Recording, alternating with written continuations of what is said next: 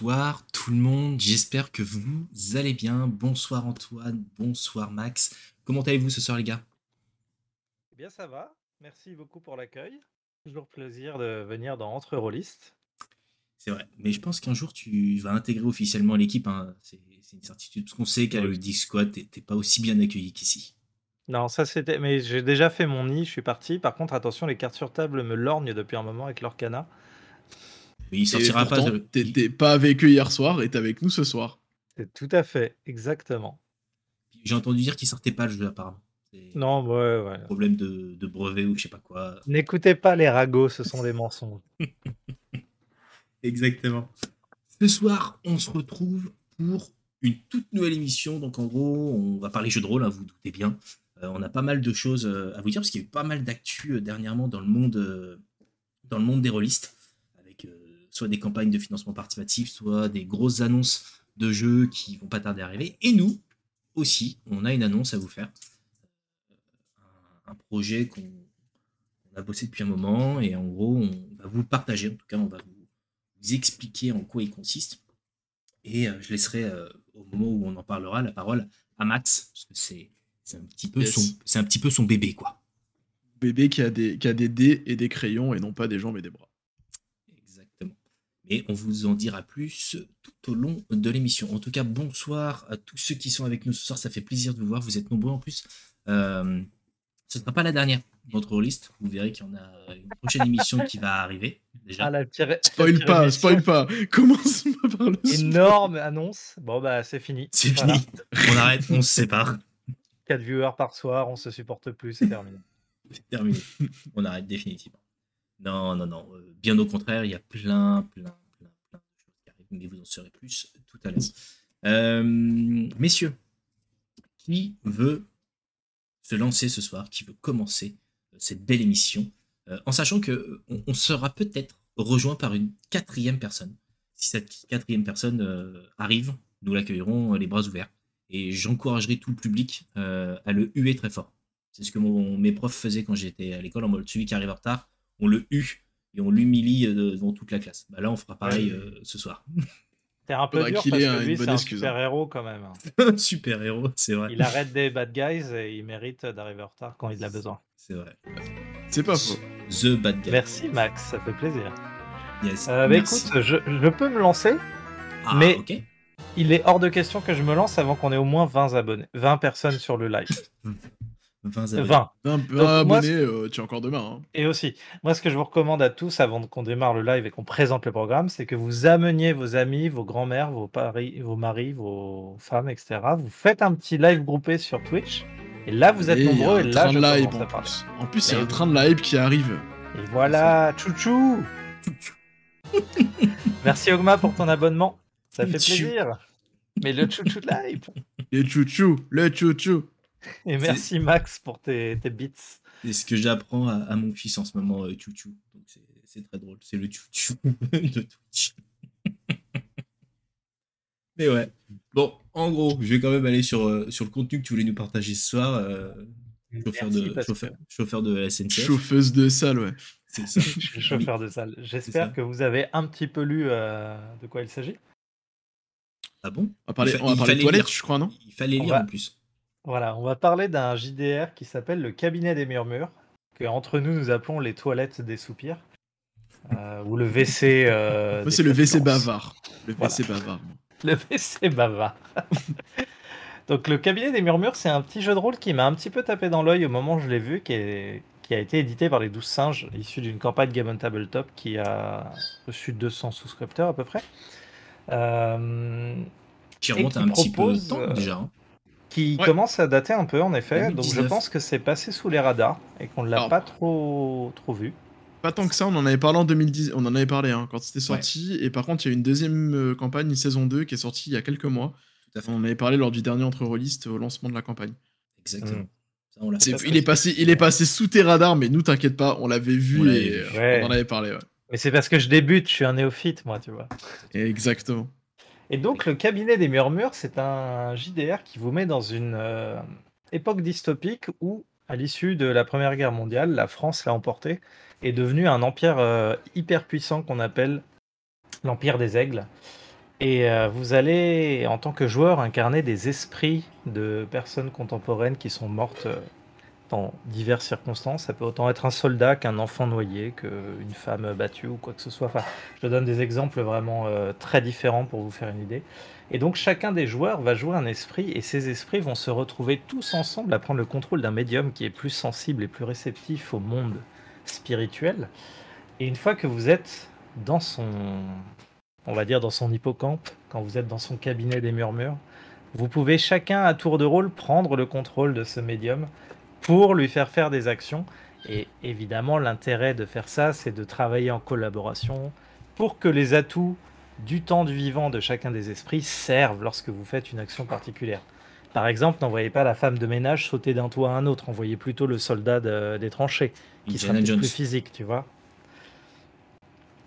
Donc c'est un jeu qui est très intéressant dans son concept et dans son époque. Moi, c'est on est dans les années 19e euh, siècle, donc c'est complètement ce que j'adore, c'est ma cam, hein. je suis fan de cette époque-là. Du coup, je rectifie juste ce que tu as dit tout à l'heure, tu as dit Première Guerre mondiale, mais en fait, c'est la suite de l'Empire napoléonien. C'est Napoléon qui a pas perdu en Russie. C'est même avant, en fait, c'est avant la Première Guerre mondiale, tout à fait. Et d'où l'Empire, d'ailleurs.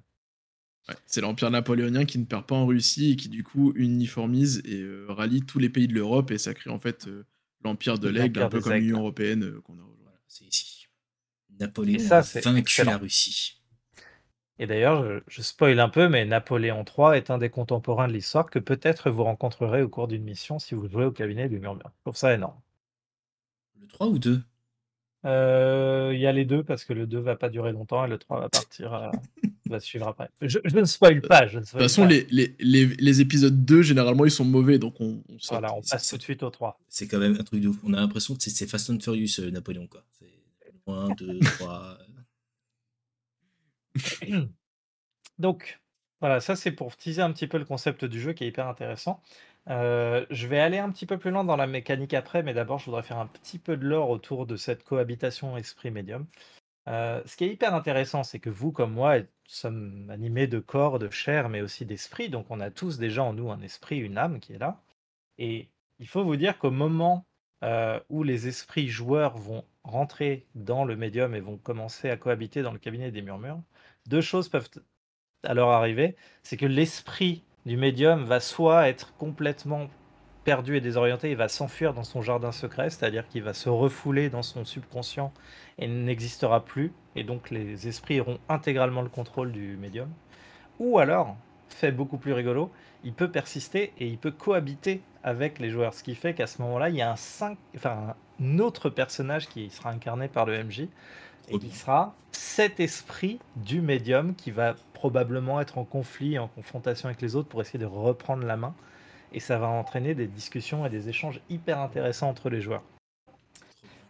Ça me fait penser un peu, alors après, tu as quelque chose de beaucoup plus récent, le, film Split, où le mec a plusieurs. Euh, avec toutes ses personnalités, Ou le livre euh, qui est euh, les, les mille et une vies de, de Billy Milligan.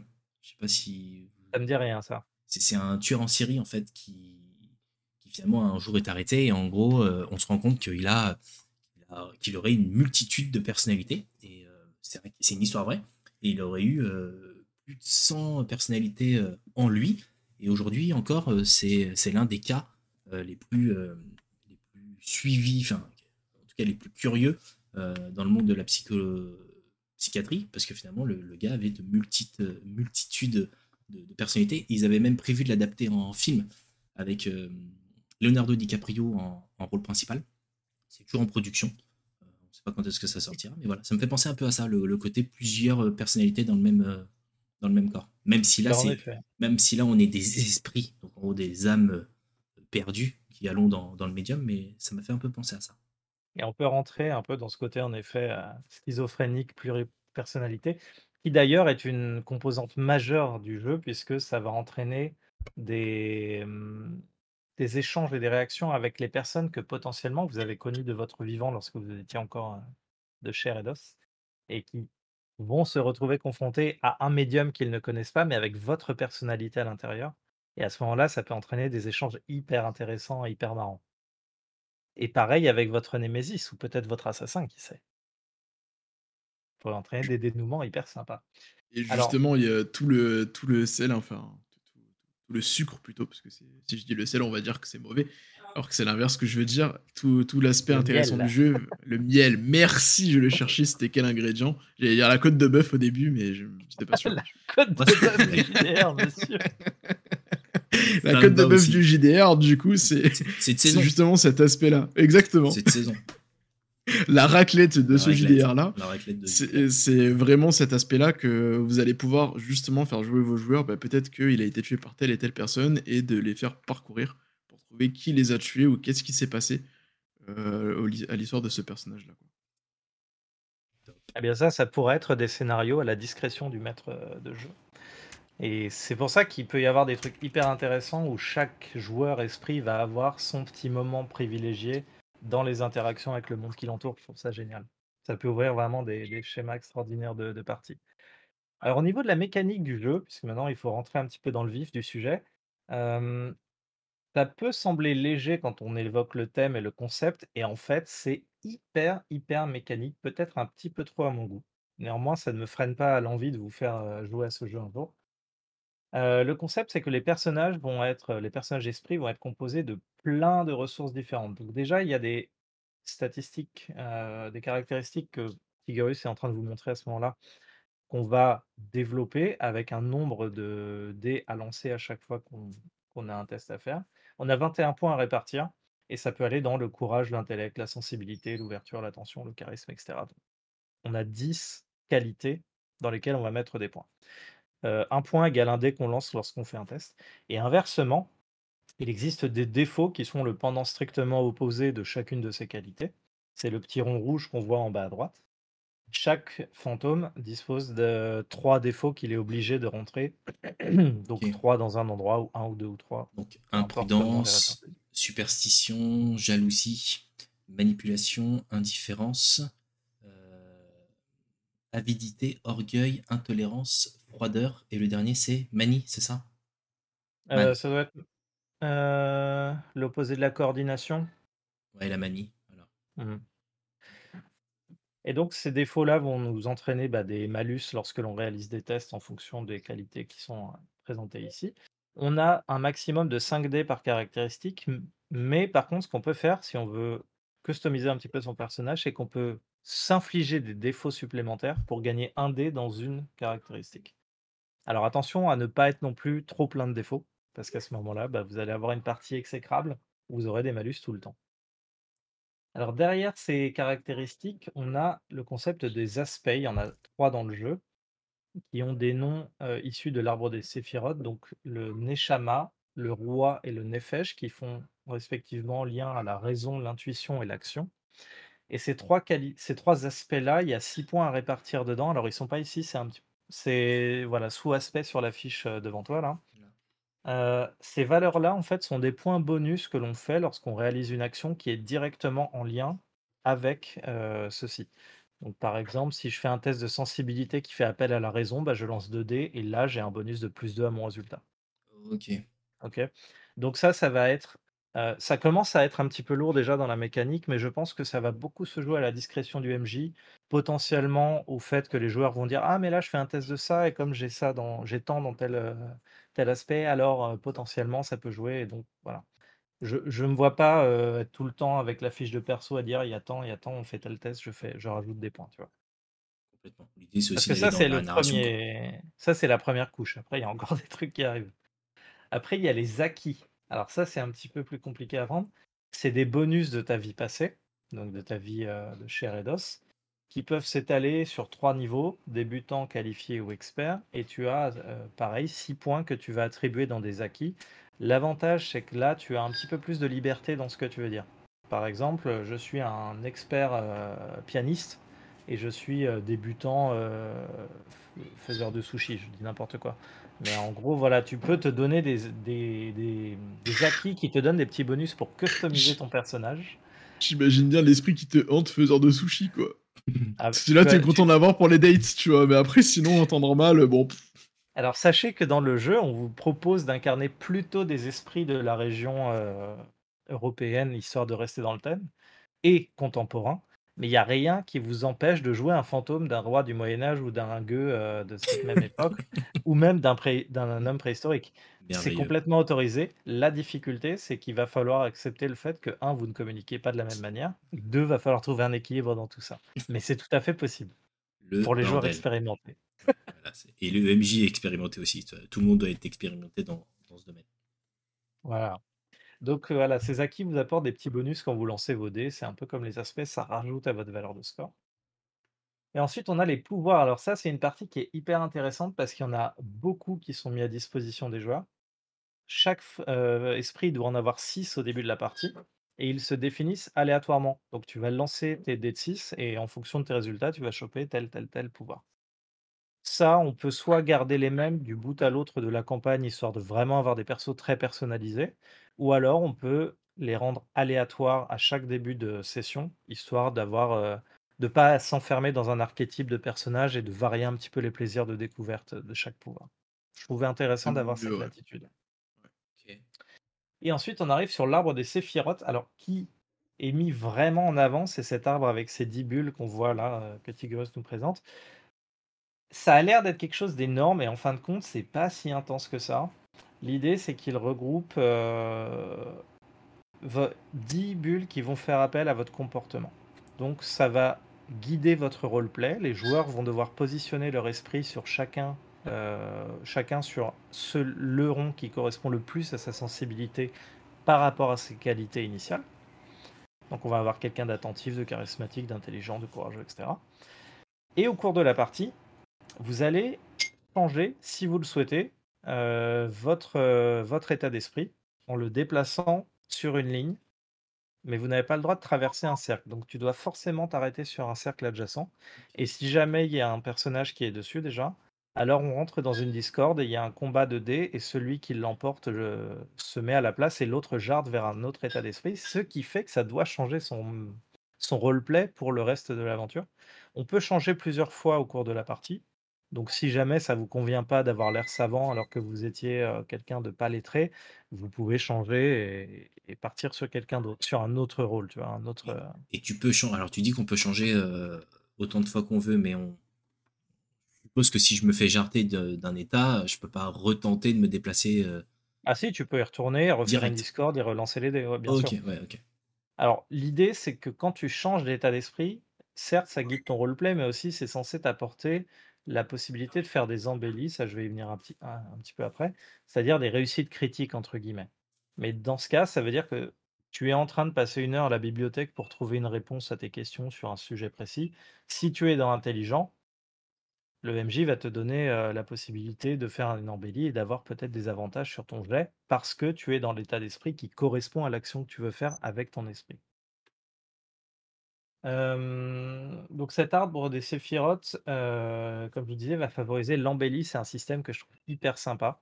À partir du moment où tu vas faire une action, en utilisant en utilisant une qualité qui correspond à ton état d'esprit sur l'arbre des séphirotes, alors tu as le droit de demander à faire une embellie, c'est-à-dire que tu lances l'intégralité de tes dés de qualité. Les 6 et les 1 s'annulent et si à la fin, il te reste des 6 ou un 6 minimum, alors tu as une embellie, c'est-à-dire que tu fais une réussite critique. Si à l'inverse, tes 6 et C1 s'annulent, mais qu'il te reste un 1 en trop à la fin, alors là, c'est un échec critique. Et je trouve ça hyper intéressant, c'est un petit aspect de gamble et de pari sur ton résultat. J'avoue. Parce qu'en gros, il faut que tu fasses quand même plus de 6 que tu as fait de 1 pour que ce soit donc une réussite. Euh, sinon, si tu fais des 1 comme Mathieu, euh, c'est critique quoi. Et du coup, c'est un échec critique avec vraiment des conséquences désastreuses. Ils insistent dessus dans le livret. Donc j'aime beaucoup cette idée-là. Et évidemment, il y a quand même un petit trick, c'est que tu peux refuser le résultat d'un désastre, mais tu te prends un défaut. C'est-à-dire que tu peux te dégrader à force de faire ça. Ok. Et alors, ça impacte quoi le fait que tu te dégrades? Euh, bah, le fait que tu aies trop de défauts fait que tu vas avoir des malus permanents sur l'ensemble de tes jets à la fin. Parce que tu dois choisir l'endroit où tu mets un défaut, mais plus t'en mets, bah, plus tes jets de dés auront des résultats négatifs. Euh, enfin, des, tu, deviens, tu, viens, ouais, tu deviens un esprit qui finalement ne sert plus à rien. Quoi. Tu vas tuer le médium, ouais. Alors le médium peut mourir. Le médium peut mourir. À ce moment-là, le MJ doit rebondir très vite pour trouver comment en intégrer un nouveau. Et il peut y avoir des choses vraiment sympas à faire à ce, niveau-là. Donc là, on a vu toute la partie esprit et leur mécanique et leur fonctionnement. Euh, il reste un truc à voir, c'est le, le périsprit. C'est un concept assez intéressant. C'est un peu votre essence. Et cette essence-là va vous servir de ressource. Donc si vous voulez faire, par exemple, une embellie, ça va vous coûter du périsprit. Donc il faut le dépenser avec parcimonie, parce que si vous n'en avez plus, vous devenez complètement éthéré et vous êtes, entre guillemets, mort et vous sortez du jeu. Vous sortez du médium et vous ne jouez plus. Donc il faut essayer de contrôler ça. Euh, ça vous permet également de faire un truc intéressant. Chaque esprit, euh, en plus de tout ce qu'on a vu avant, a deux, trois objets maximum qui sont liés à son histoire et à son passé. Et donc, euh, vous pouvez matérialiser un objet pour votre médium, mais ça vous coûte du périsprit. par exemple, on est dans une situation critique et j'ai besoin d'une corde pour escalader un truc, et hop, il s'avère que je suis un pendu. Donc la corde est un élément qui était majeur pour moi et qui est présent dans le cabinet des murmures. Hop, je dépense mon père-esprit, je le matérialise et mon médium a une corde et il peut s'en servir. Ok. Intéressant. Ça peut ouvrir des perspectives sympas de, bah, d'évolution du jeu et de l'aventure. Et enfin, tout ça se rajoute à la fiche de corps du médium, puisqu'évidemment, on, on est en train d'envahir l'esprit de quelqu'un, il faut bien qu'il ait des stats lui aussi. Et vos stats vont se rajouter à celles du médium lorsque vous en avez le contrôle et que vous faites des actions avec lui. Donc là encore, il y a un petit côté intéressant. Euh, histoire de faire des tests qui sont quand même un petit peu en adéquation avec le, médium que vous occupez. Donc si j'ai un enfant, je ne vais pas aller me battre et me castagner avec tout le monde. Et euh, inversement, euh, si j'ai un mec qui est hyper lourd, hyper obèse, je vais peut-être pas faire des trucs d'agilité ou des trucs qui demandent un petit peu d'adresse au niveau des jambes, tu vois. Donc j'aime bien ce côté, le médium a un impact sur la manière dont tu vas intégrer ton gameplay. Ce qui fait qu'on a trois degrés. On a le comportement de l'arbre de Sephiroth, les qualités de notre personnage à la base, enfin de notre esprit, et son histoire, et en plus le médium qu'on incarne et qui peut évoluer en fonction de s'il meurt ou pas au cours de l'aventure. Et d'ailleurs, tu peux, je crois que le médium n'est pas obligé d'être un humain. De mémoire. Euh, alors, j'ai pas vu de partie euh, sur les incarnations animales, mais en tout cas, euh, j'ai lu que la partie sur les animaux. C'est-à-dire qu'en gros, on pourrait effectivement rentrer dans un médium euh, chien. Bah, je pense à un chat ou à un renard, tu vois, qui sont des animaux psychopompes. Donc tu pourrais être euh, rentré dedans parce qu'ils sont plus sensibles euh, à l'esprit, enfin aux esprits et aux morts, dans le, dans le lore hein, de ces animaux. Mais là, en l'occurrence, moi, je n'ai pas vu cette partie-là et j'ai pas encore eu l'occasion de m'y intéresser. Il y a beaucoup de pages à lire et je vous avoue que j'en suis. j'ai juste bien peaufiné les mécaniques, mais j'ai pas encore plongé plus loin dans l'aventure.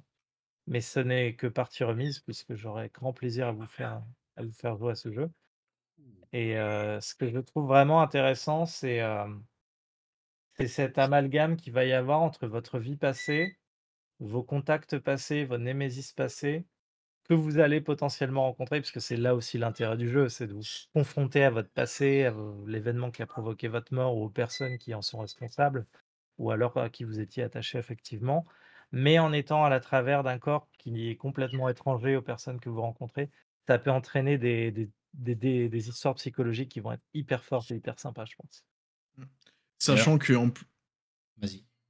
en plus, pour compléter tout ça, ils ont sorti des, des scénarios, en fait, hein, des, campagnes directement faites qui s'appellent les Antilles. il y a deux volumes et elles sont super intéressantes et ça permet de voyager dans l'Europe. Et après, il y a une partie avec le volume 2 qui est hors Europe.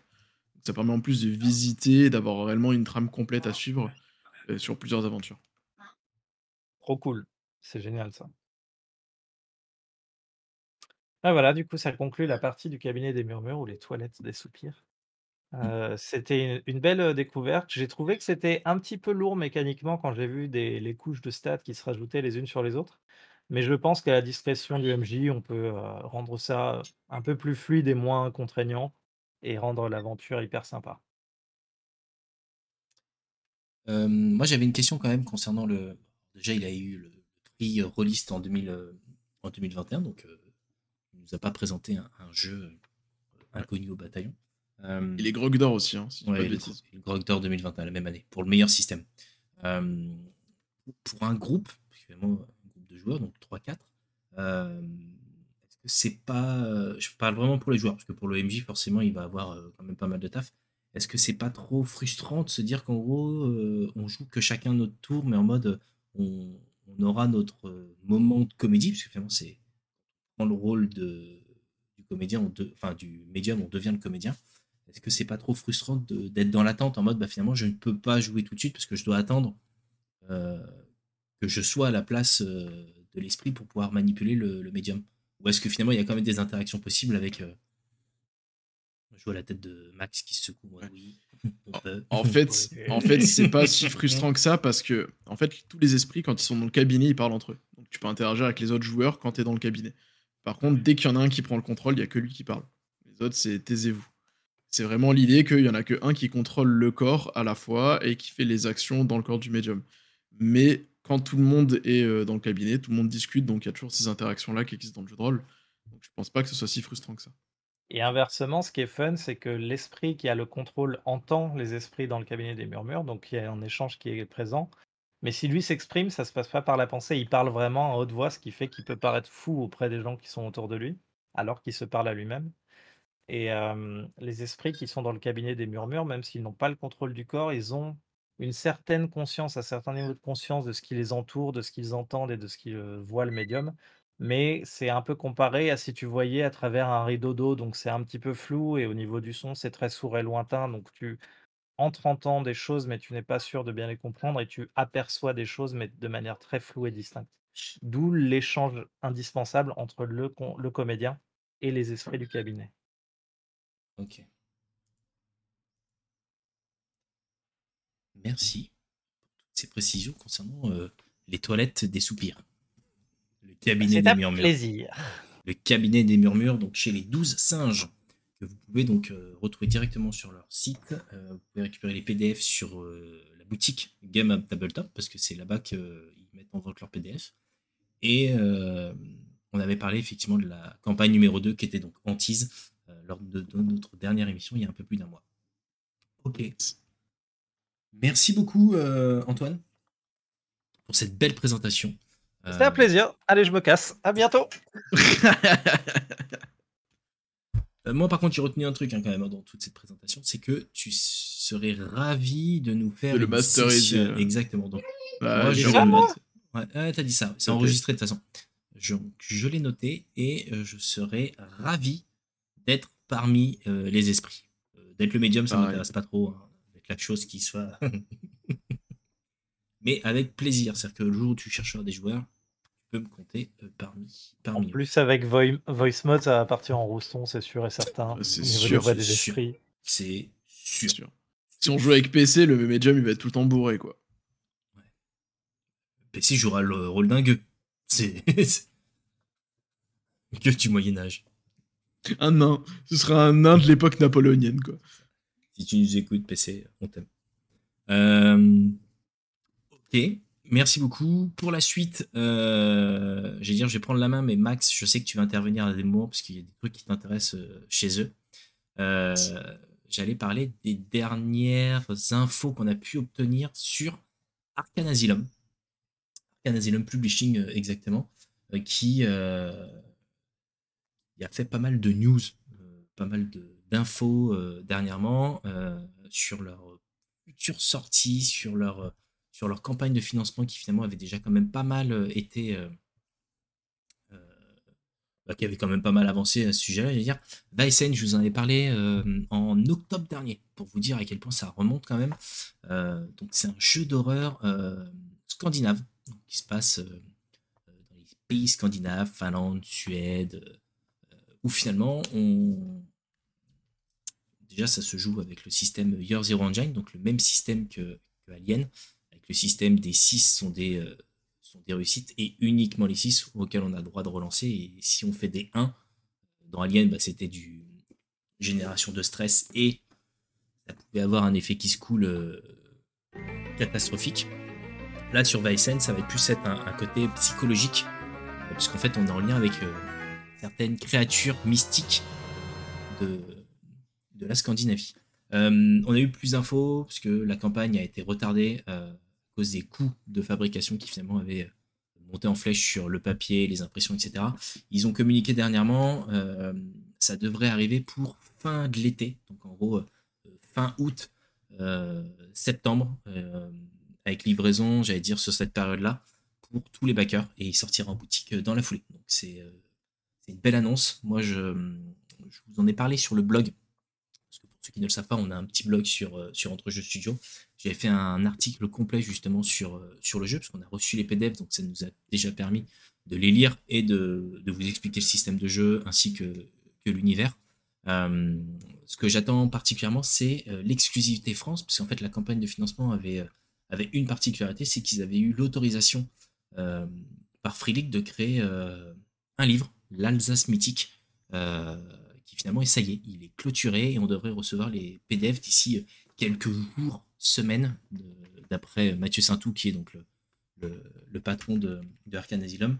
Donc, dès qu'il arrive, je vous parlerai finalement du, livre et de l'univers qu'ils ont pu créer. Euh, je pense que je le masteriserai aussi, puisque finalement, c'est un côté un peu plus horrifique, euh, mais je pense que je le calerai pour Halloween. Ça, ça collera avec le, avec le thème. Parce que finalement, on est donc dans Scandinavie, en gros, on, voit, parce que finalement, on a vécu un moment traumatisant, et on voit des créatures féeriques, j'allais dire les, les trolls, les fées, euh, des créatures qui finalement euh, font partie des contes pour enfants, euh, sauf que bah elles existent, on les voit, et on ne sait pas d'où elles sortent, et en plus de ça, elles agressent les humains, et nous, on, est là pour finalement essayer de comprendre et, et s'en débarrasser. Voilà. Je, je rentre pas trop dans le détail de l'univers. J'ai fait un article complet dessus sur le blog, euh, donc n'hésitez pas à aller le, lire. Et puis dès que les PD, enfin dès que les livres seront euh, livrés, je pourrai euh, vous en parler directement. Je voulais dire PDF. je, me suis douté, mais il fallait que je termine ta phrase parce que là, ça, aurait pu, mal terminer. Les ne sont pas nos amis alors. Comment? Les léprechaune ne sont pas nos amis alors. Pas totalement. Pas totalement. En fait, j'allais dire, c'est pour ça qu'il y a pas mal de choses que le MJC, mais que les joueurs ne savent pas. Mais en gros, euh, on ne sait pas pourquoi du jour au lendemain, ces créatures se sont mis à attaquer les humains, alors que pendant des années, on a vécu en, symbiose avec eux. Et pour une raison qui ne s'explique pas, elles se sont mis à agresser euh, justement euh, l'espèce humaine. Ce sera justement le rôle des parties de découvrir pourquoi et d'essayer d'en trouver la cause. Le réchauffement climatique, c'est sûr. Je certain. Il n'y a plus assez d'arc-en-ciel et les prochains ils sont pas contents. Non, eh c'est pas ça. sûr et certain, c'est ça. Non, mais non, ratez les gars, c'est pas ça. Je, vous le dis déjà, hein, c'est pas ça du tout. mais alors, pas, pas du tout. Euh, donc ça arrive prochainement et je vous en parlerai. Euh, ce jeu, euh, Coloss. Colostel. Ah, J'adore le visuel de cette. Euh, Colo, quoi? Coloscopie, t'as dit? Coloss. Colostalpi, ah ça me plaît, on va l'appeler comme ça, Colostalpi. Colostalpi. Euh, c'est un JDR d'aventure solo qui va être livré là dans les prochains jours, euh, Matt, parce qu'en fait tu m'en as parlé hier. Euh. Ouais, je crois que c'était sorti le 23 juin. Donc tu vois, c'était vendredi dernier qu'il est sorti officiellement chez Arkane Asylum Publishing, disponible sur leur site pour 22 balles et aussi sur toutes les boutiques. et c'est du jeu de rôle solo où l'histoire c'est de s'inventer sa, sa propre histoire tout seul. Moi, c'est les choses que j'aime bien. J'avais déjà joué à du Iron Swarm, donc j'ai vraiment envie de le découvrir. Et euh, ça se joue avec euh, un jeu de cartes euh, classique qui permettront de tirer différents événements. Et à la base, c'est un éditeur, ou plutôt un auteur anglais qui avait créé ça de son côté, et il y a énormément d'extensions qui sont sorties, notamment une extension qui permet de jouer à deux joueurs en collaboration, et qui devrait donc aussi être traduite par la suite, si tout se passe bien, par AAP. Voilà, c'est très coloré, ça a l'air d'être très fun. Euh, je m'attends pas à du gros jeu de rôle comme Donjons et Dragons, mais vraiment un petit truc sympa. Un petit système euh, pour lequel on peut se raconter des histoires et avancer tout seul un peu euh, comme un livre dont vous êtes le héros. Dans un univers assez sympathique, sauf que bah, l'histoire, c'est vous qui l'a créé avec les éléments donnés par le jeu. Je me demandais justement si on était très éloigné d'un LDVELH ou pas. Alors, un petit peu dans le sens où le LDVE, bah, la hache. Ah, dur, hein euh, Ouais, il est dur, hein, celui-là, il est dur. J'avoue, franchement, tu l'as sorti, mais. Pour ceux qui suivent pas, c'est le livre dont vous êtes le, livre dont vous êtes le héros. Désolé, j'adore les acronymes. Les livres dont vous êtes le héros, tu as quand même une histoire qui est fixe et derrière tu vas répondre à des événements, aller à telle page, telle page. Donc l'histoire sera toujours la même. Là, dans le jeu de rôle solo, l'idée en fait c'est que tu as des éléments qui vont t'aider à te raconter une histoire. Il y a vivre une aventure, donc tu as des choses qui existent quand même dans le lore. Mais en fait, on va te dire, bah tiens, tu vas tomber euh, sur une chute d'eau, euh, la chute d'eau, elle est magique, et à toi de te raconter ton histoire. C'est un peu comme ça, un petit peu le concept des jeux de rôle, euh, des jeux de rôle solo. Ok. En plus, plus plutôt abordable en plus, parce que finalement, le livre seul, c'est 22 euros. Et quand vous prenez le bundle au complet, donc en gros avec euh, les cartes euh, et le petit journal, pour 43,70 euros. Donc, euh, j'ai dire, le petit journal n'est pas obligatoire. Hein. Non, bien évidemment. Regardez, c'est des pages. Oui, c'est des pages perso avec des feuilles blanches. De, pouvoir écrire. Après, c'est surtout de se dire que pour 43 euros, c'est le prix d'un livre de jeu de rôle. Là, vous avez le, combo au complet qui vous permet de, de jouer, de faire vos sauvegardes, d'avancer dans l'aventure. Donc, N'hésitez pas, j'allais dire, à aller le feuilleter dans, toutes vos librairies euh, les plus, proches de chez vous pour en gros euh, vous faire déjà une première idée. On n'a pas encore eu l'occasion de le lire, euh, ni en PDF, ni en, ni en physique. Mais cas, je pense qu'on vous en parlera ou on vous fera peut-être une mini-session quand ça arrivera. Parce que ça peut être intéressant, je pense, à, déployer rapidement sur, sur un petit live ou même sur une petite vidéo. Yes.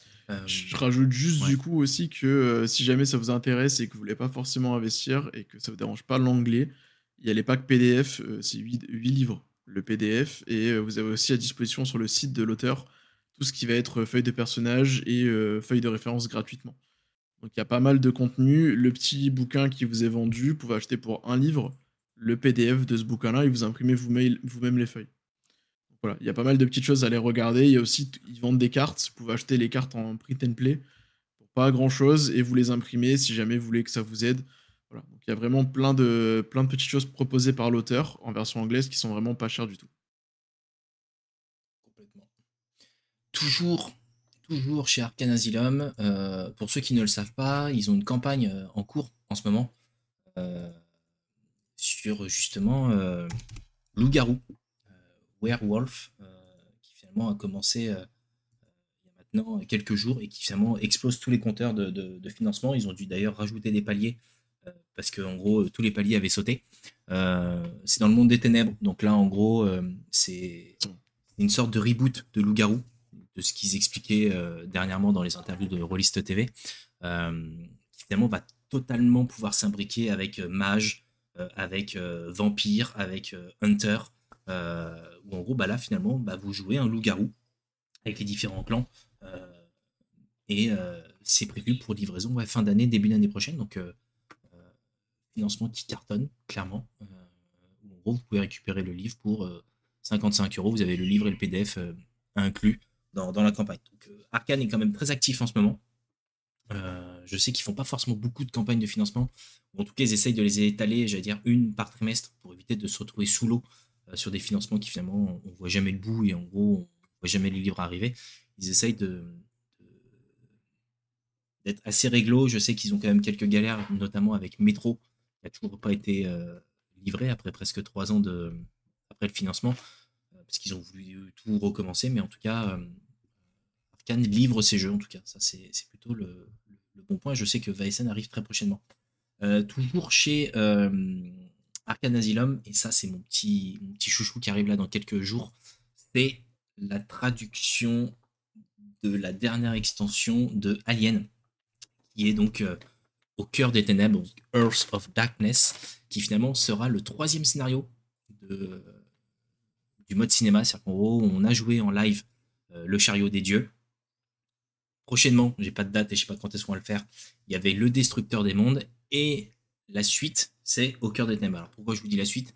C'est parce qu'il y a un fil rouge dans, ces trois scénarios qui, qui continue et euh, il arrive donc en traduction là prochainement et ils en ont profité, c'est pour ça qu'ils ont été un peu longs. En fait, ils se sont servis justement euh, pour réimprimer la boîte de base parce qu'elle était en rupture et euh, la boîte Destructeur des Mondes qui était elle également aussi en rupture. Donc c'est une, gamme qui fonctionne très très très bien chez, euh, chez Arcanasium, qui fonctionne d'ailleurs très bien aussi chez Free League. ils se chargeront de toutes les trades, c'est juste que bah, là, ça a été un peu long parce qu'ils ont voulu regrouper tous les coûts d'impression pour réduire justement le coût des, livres et éviter une augmentation significative. Donc ça arrive là dans les prochains jours.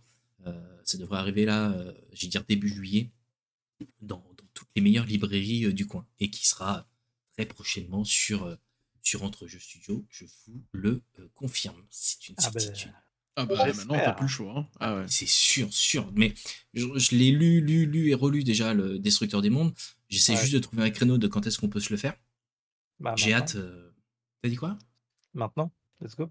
Ouais, let's go. Allez hop, j'ai deux joueurs, euh, c'est parfait. Ah, j'ai pris tellement de plaisir avec euh, le Chariot des Dieux. J'ai qu'une envie, c'est de repartir dans l'aventure, mais avec un autre type de rôle et avec d'autres euh, interactions. Bah, alors, en plus, dans Destructeur des Mondes, c'est complètement différent des Chariots des Dieux, où Chariot des Dieux, vous êtes des camionneurs ou des agents de, de la compagnie. Là, dans le Destructeur des Mondes, vous êtes tous des Marines. Donc, vous êtes équipés ah. jusqu'aux dents, vous avez soi-disant peur de rien, et en gros, vous vous avez une mission où en gros vous devez récupérer des déserteurs. Bien évidemment. Peut-être que Zachem sera enfin mon meilleur pote jusqu'au bout. Ouais, et pour une fois, peut-être que Mathieu pourra jouer son rôle de capitaine, tu vois, vu qu'il a une arme, on l'écoutera peut-être, quoi, Peut-être. En tout cas, ce qui est sûr, c'est que là, il n'y aura pas d'android euh, caché dans ce second scénario. Sinon, c'est trop facile. Si à chaque fois il y a un android, c'est pas drôle, C'est pas drôle du tout. Euh, en tout cas, ce qui est sûr, c'est que Arkane euh, Asylum va donc, comme je vous l'ai dit, on va traduire absolument tout. Mais c'est qu'en plus de ça, euh, Free League a, annoncé dernièrement d'autres d'autres extensions concernant le jeu sur justement tout ce qui est les empires coloniaux. Donc en gros, c'est le c'est la prochaine grosse extension qui, qui, devrait arriver très prochainement. Pareil, qui arrivera chez Arkane l'année prochaine. Donc grosse actu chez chez Free League concernant justement euh, Alien et ça arrive chez Arcan Asylum. J'ai une euh, petite interrogation sur ce jeu, mais ouais, du coup, ils, font en fait euh, chaque sortie, c'est un scénario préfet. Non. Il y a pas, pas, toujours. Enfin, je veux dire, tu as des pré-tirés, tu as une histoire qui est bien, bien mise en place. Ce qui m'intrigue, c'est à savoir à quel moment on a le matériel pour créer nos propres scénarios d'Alien avec ce qui est là tu, l'as dans le livre de base. C'est-à-dire qu'en gros, euh, Alien fonctionne de deux manières. Il y a le mode cinéma, auquel tu as joué, auquel je vous ai fait jouer euh, l'année dernière, euh, où bah, là, effectivement, c'est des boîtes pré-tirées, avec un scénario en trois actes, plutôt létal, très létal, de, ce que vous avez pu vivre. mais dans le livre de base, vous avez une autre partie qui est le mode campagne. Et dans le mode campagne, il te donne toutes les clés pour créer finalement ton histoire que ce soit déjà beaucoup plus long euh, et moins létal. Euh, tu rencontres moins d'aliens, en rencontres, hein, mais, euh, mais moins, parce que finalement, c'est pas la finalité. Dans Alien, il y a tout un côté géopolitique et alliance, espionnage, etc., qui, est mis en avant dans les bouquins. Et justement, dans les livres, il y en a donc trois. Tu as le livre de règles, tu as les marines coloniaux, où te donne 12 missions à l'intérieur, donc plutôt complètes. En plus de ça, elles ont tout un fil rouge tu peux les faire à la suite, donc ça te fait une très longue campagne. Et euh, tu as le prochain qui est donc euh, Building Better Worlds, où là c'est les, les coloniaux. Euh, en gros les paysans qui vont sur les planètes pour en gros miner, récupérer et en gros revendre. Où là tu as toute la création puis même, j'ai dire, la terraformation des, des, planètes. Mmh. Dans, chaque bouquin, il te donne le package pour en gros te créer des différents univers et en gros te créer des, des arcs supplémentaires dans, ta campagne. Ok.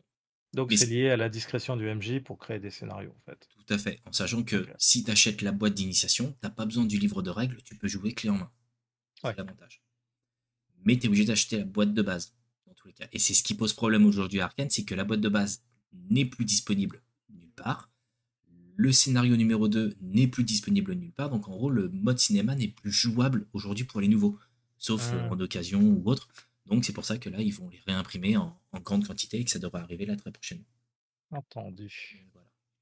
Euh, autre annonce qui a, été, euh, qui a été faite lundi dernier, pas, ce, pas hier, mais avant-hier, euh, avant-hier, la semaine dernière, pardon, c'est la signature officielle du, pour la traduction de Blade Runner, qui arrive hmm. officiellement donc chez Arkane Asylum, toujours avec le système. Ouais, carrément, Year Zero Engine. Ça a été long parce qu'ils ont eu quelques galères, j'allais dire, euh, au niveau de la livraison pour Free League. Euh, il fallait d'abord que tous les pledgers aient leur jeu, que le jeu soit conclu, enfin, qu'ils respectent l'accord qui avait été signé avec Universal. Euh, chose faite, donc ils ont eu l'autorisation de vendre la licence à la traduction. Vu que Free League et Arcane Asylum sont en bis depuis très très très longtemps, c'est Arcane qui se charge de la traduction.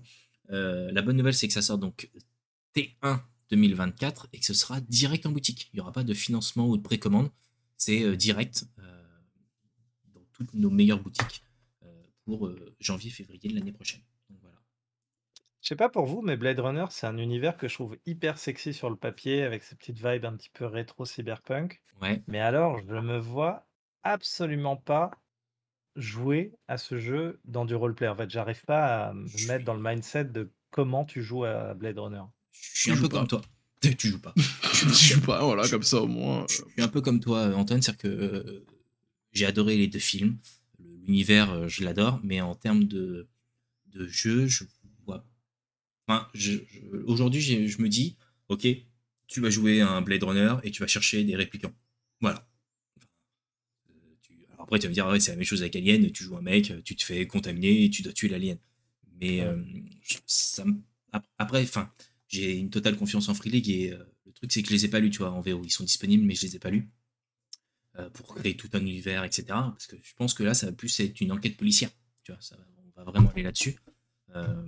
Maintenant, quatre joueurs qui font une enquête policière en même temps. Euh, à voir. Je t'avoue que je suis curieux. Je suis curieux. Ça pourrait ressembler à du L Noir en fait. Ouais, c'est ça. J'avoue, je suis pas convaincu. Hein. C'est pas quelque chose qui me hype. Je ne me vois pas du tout faire une campagne là-dedans. Ogma qui, le dit. Euh, d'ailleurs, ah, mais je suis d'accord avec Ogma. Hein. Partagez hein, dans, dans, les chats ce que vous en pensez. Oui, euh, t'as de la matière pour faire du noir cyberpunk. Ouais, mais dans ce cas, tu fais du cyberpunk et voilà. À voir. En tout cas, je vous en parlerai, donc euh, vous verrez tout de suite si oui ou non euh, j'ai envie de faire euh, une session dessus ou pas. On verra ce qu'ils nous proposeront. Exactement. autre point, je pense que ça devrait te plaire, Antoine, parce que je crois qu'on en avait parlé une fois. Arkane Asylum a annoncé comme ça en mode surprise oh oui voilà, qu'il faisait la traduction du jeu de rôle Neverland. Neverland qui est sur le système 5ème édition. Euh, et qui finalement bah, se passe au pays euh, des enfants perdus, les pays imaginaires, avec Peter Pan et Capitaine Crochet. Euh, et surtout avec les sirènes. Avec les sirènes. non mais je, je, trouve moi le, le Tu parles des mi-femmes mi-tons, c'est ça? Ou tu parles desquelles de sirènes? Celle des pompiers, c'est euh, fatigant. Les sont fatigants. Euh, je trouve les illustrations top. Tu vois, c'est mais je sais pas, je, trouve le, les illustrations hyper mignonnes. Euh, c'est c'est euh, sympa graphiquement. Ouais, c'est très naïf. Oui, voilà, c'est ça. Mais c'est dans l'ambiance de, du pays imaginaire, quoi. Tout à fait. Donc, ça arrive. Ils n'ont pas précisé de date, en tout cas, ils font la trad. Et si jamais ça marche bien, euh, ils feront la traduction de l'autre jeu qui avait été fait par le même gars, qui était Oz. Donc là, en gros, le magicien ah. d'Oz pour ceux qui ne connaissent pas. Donc là, ça va être plus les anciens, j'allais dire. Euh, Max, ouais, quoi que si, Magicien d'Oz, tu connais quand même. Bah, je connais, mais c'est pas. oui, non, je connais, mais c'est pas Macam. Qu'est-ce qu'on nous dit dans le chat trop jeune encore. C'est la version où Peter Pan est fou et le capitaine est gentil. Très bonne question. Je ne sais pas, euh, Wag. Je n'ai pas eu l'occasion de lire le, livre en VO. Vu le pavé, euh, je me suis dit je vais attendre la version française. Euh, pour me, me lire un, livre pareil. Que, ok, l'anglais me dérange pas, mais quand il y a 500 pages, ça me freine un peu quand même. On va pas se mentir. D'autant que quand la seule référence Peter Pan qu'on a, c'est celle du Disney, on passe à côté d'un milliard de trucs qu'il faut découvrir via le roman initial. Ça. Et ça peut être un bon rappel avant de se lancer dans ce JDR, et plutôt en français de préférence. Ah bah Alors en, vrai, en vrai, il faut regarder Hook. Et, Hook, mais évidemment. C'est pareil, il passe à côté de trucs, mais il a un côté. Oui, il a Julia Roberts. Quoi. Quand, tu sais que ce film, quand il est sorti, il était considéré comme un navet, il a fait un énorme flop, alors qu'aujourd'hui. Sérieux Alors que c'était un de mes meilleurs films de ma vie. Ouais, génial ce film. Alors qu'aujourd'hui, il a une cote euh, pop culture et tout, c'est incroyable. Donc, euh, Rien que pour l'image bouffe et Rufio, quoi. Ah Rufio, le mec que tout le monde voulait être à cet âge-là. juste dingue. Trop clair. Home Jack, il rentre à la base. Mais j'avoue. Une traduction française fort. Rentre à la base. Ah Rentre à la base. Ok. Copy date. Mais non, non, en tout cas, ça, on aura l'occasion de jouer donc un enfant perdu prochainement grâce à Arcanesium parce que ça arrive. Euh... Ouais, ouais carrément. Merci Arcane. Qu'est-ce qu'il y avait d'autre chez eux là qui arrive En tout cas, ça fait plaisir de voir que Arkane il relève un peu la tête hein, de, de leur dernière campagne qui n'a pas été un succès. oui, c'est vrai.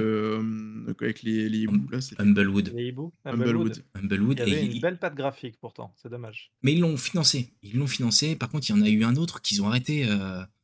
ils ont arrêté, je sais plus c'était laquelle où en gros ils avaient tenté, et en gros c'est pareil, c'était sur la 5E, et en fait euh, ils ont fait marche arrière, parce qu'en gros ça n'avait pas du tout euh, ça avait pas du tout pris, c'était, c'était, je sais même pas si on va le voir là, plus de projets, non il a carrément été, euh, carrément été enlevé. Ils ont quand même un sacré catalogue. Hein. Ils ont de très bons jeux, hein. Arkane a vraiment de, un très beau catalogue et de très bons systèmes de jeu. Hein. C'est pour ça qu'on en parle assez régulièrement. C'est bon, c'est des coups de cœur, je pense, de Tigurius aussi. Mais c'est vrai que moi aussi, j'ai de gros coups de cœur chez eux. Ils ont vraiment des beaux produits. Complètement. Euh, petit aparté hein, quand même, parce qu'en gros, bah, vous avez le dernier euh, Mutant Year Zero qui est sorti le mois dernier chez, euh, chez Arcane Asylum, justement. il en reste plus qu'un. Et après, ils seront un jour en termes de traduction justement de, de l'œuvre initiale, puisqu'ils sont quand même en retard, mais pas de leur fait, parce que je vous rappelle qu'ils ont repris la traduction après, après Son Désir. C'était ça, c'était Sans Détour, pardon, c'était Sans Désir. Sans Détour. Sans Désir, jamais. Qu'est-ce que C'est bizarre.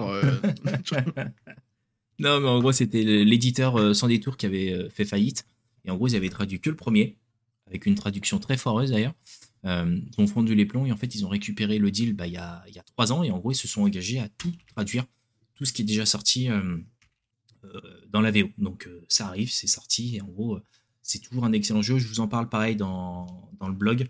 Et je vous ferai par contre une grosse vidéo de présentation parce que c'est un univers que, que j'affectionne particulièrement j'ai fini une campagne justement dans, dans cet univers dernièrement, donc euh, euh, je le connais plutôt bien et j'ai hâte que la dernière extension, donc en gros Elysium, où là c'est les humains euh, qui sont restés sur, sur la planète contaminée, arrive.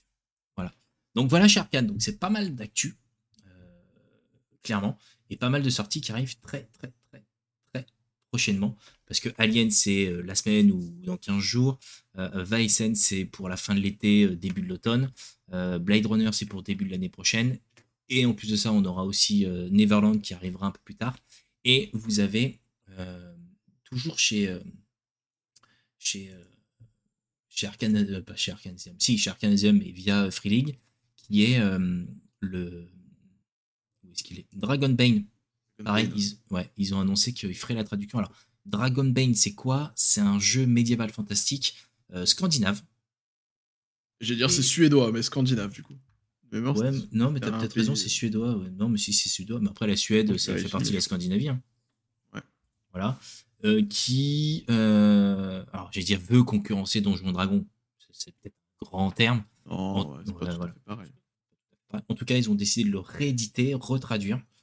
Ça arrive prochainement. Déjà, les livraisons n'ont pas été faites encore pour la, pour la VO. Et ça va arriver donc fin d'année prochaine chez, chez nous en France. Et ce qu'il faut savoir, c'est que Free League, en plus, a mis en place la licence pour qu'en gros tout le monde puisse proposer des suppléments pour euh, justement cet univers. Ils veulent faire un peu comme euh, Donjon Dragon, où en gros euh, tout le monde peut protéger, peut, peut, partager et peut créer des, des, extensions et des suppléments pour, pour le jeu. League sont je confirme.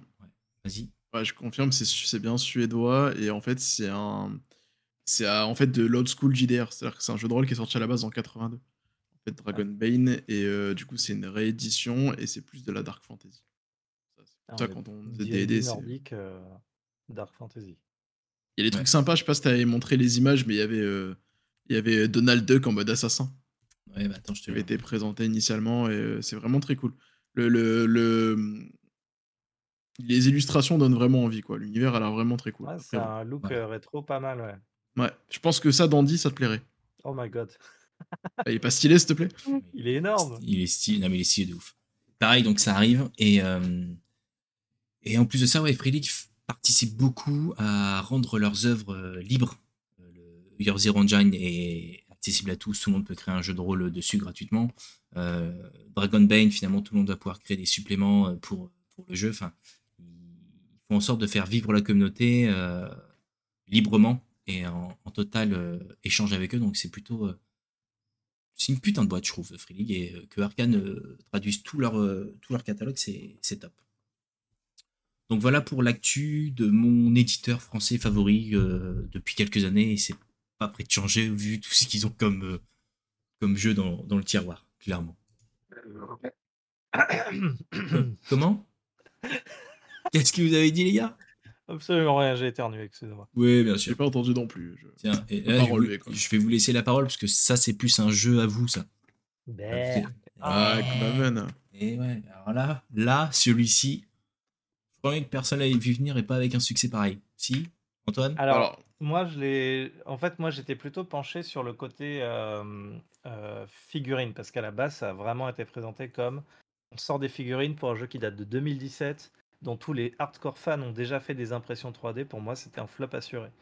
Et là où ils m'ont eu, et là où ils ont été très fins, c'est de créer un full set de figues pour Gloomhaven, pour Frosthaven, et en plus de sortir un jeu de rôle dans lequel tu utilises tes figurines pour jouer. Et là j'ai trouvé que c'était hyper fin.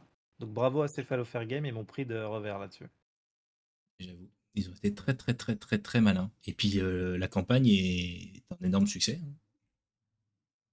C'est un petit peu successful. Je m'attendais à plus de monde que ça en, termes de backer, mais c'était il y a genre 3-4 euh, jours. Je trouvais que c'était un peu modeste. 10 000 quand même. Hein. en fait, mais bah oui, non, mais il était à genre 6 euh, 000, tu vois. Mais 10 euh, 000, c'est le nombre de backers qu'il y a eu sur Frosthaven, je crois. Tout seul. Donc là, on parle d'une réédition. Je me disais que les deux ensemble allaient exploser les charts parce que ceux qui ont pledgé Frosthaven, eux, n'ont pas les figurines. Donc là, pour le coup, c'est intéressant. Ceux qui ont pledgé Gloomhaven, honnêtement, je vois pas l'intérêt de les acheter. Surtout que la communauté en a fait des très belles, voire plus belles que celles présentées là. Mais en fait, c'est le fourre-tout céphalofère. Quoi. Tu peux trouver du Frosthaven, du Gloomhaven, seconde édition, les figurines, le JDR. en gros, bah, allez-y, c'est, c'est l'étal euh, céphalofère games. Servez-vous. Alors, par contre, quand ils disent Gloomhaven seconde édition, déjà, est-ce qu'il y a une différence entre la première et la seconde euh, Est-ce qu'ils ont changé des trucs? Ouais, il y a des, y a des tweaks, il y a des figues en plus pour euh, certains personnages. Pour Frost, c'est juste une deuxième impression, donc en gros, c'est l'occasion que tout le monde puisse se servir. juste la V2. Et en plus, d'ailleurs, je crois, il est à 180 dollars, mais à mon avis, c'est que de la VO. Oui, il n'y a pas de VF. Euh, mais il y a pas de VF, moyen que ce soit vraiment moins cher que ce qui va arriver en France. Ah, c'est sûr. Ah non, mais c'est sûr. Euh, c'est ah. sûr. C'est-à-dire qu'en gros, les derniers prix qu'on a pu entendre étaient quand même assez, assez élevés, puisque le jeu fait combien? 14 kilos? Non, plus que ça? On avait, et on avait teasé ouais, du, du 200 euros à peu près minimum. Hein, euh. C'est-à-dire que quand tu vois que là, Frosthaven, je vais te dire, il est à 180 dollars au lieu de 250. À mon avis, nous, on va le payer 250 euros. Quoi. Faut voir à combien seront les frais de port, mais oui, dans l'idée. Euh, pareil. À mon avis, ouais, 250, c'est ce qu'on va payer. quoi. Bon, sinon. Je suis assez étonné que ça ait autant marché. Ouais. Après, moi, je t'avoue, je n'étais pas convaincu quand j'ai vu. Euh, bon, voilà, Gloomhaven, certes, il y a un environnement, enfin, il y a un univers, c'est assez cool, mais tu vois, je me voyais pas jouer dedans. au final, tu vois, quand je découvre un peu ce qui est fait, ça a l'air plutôt sympa.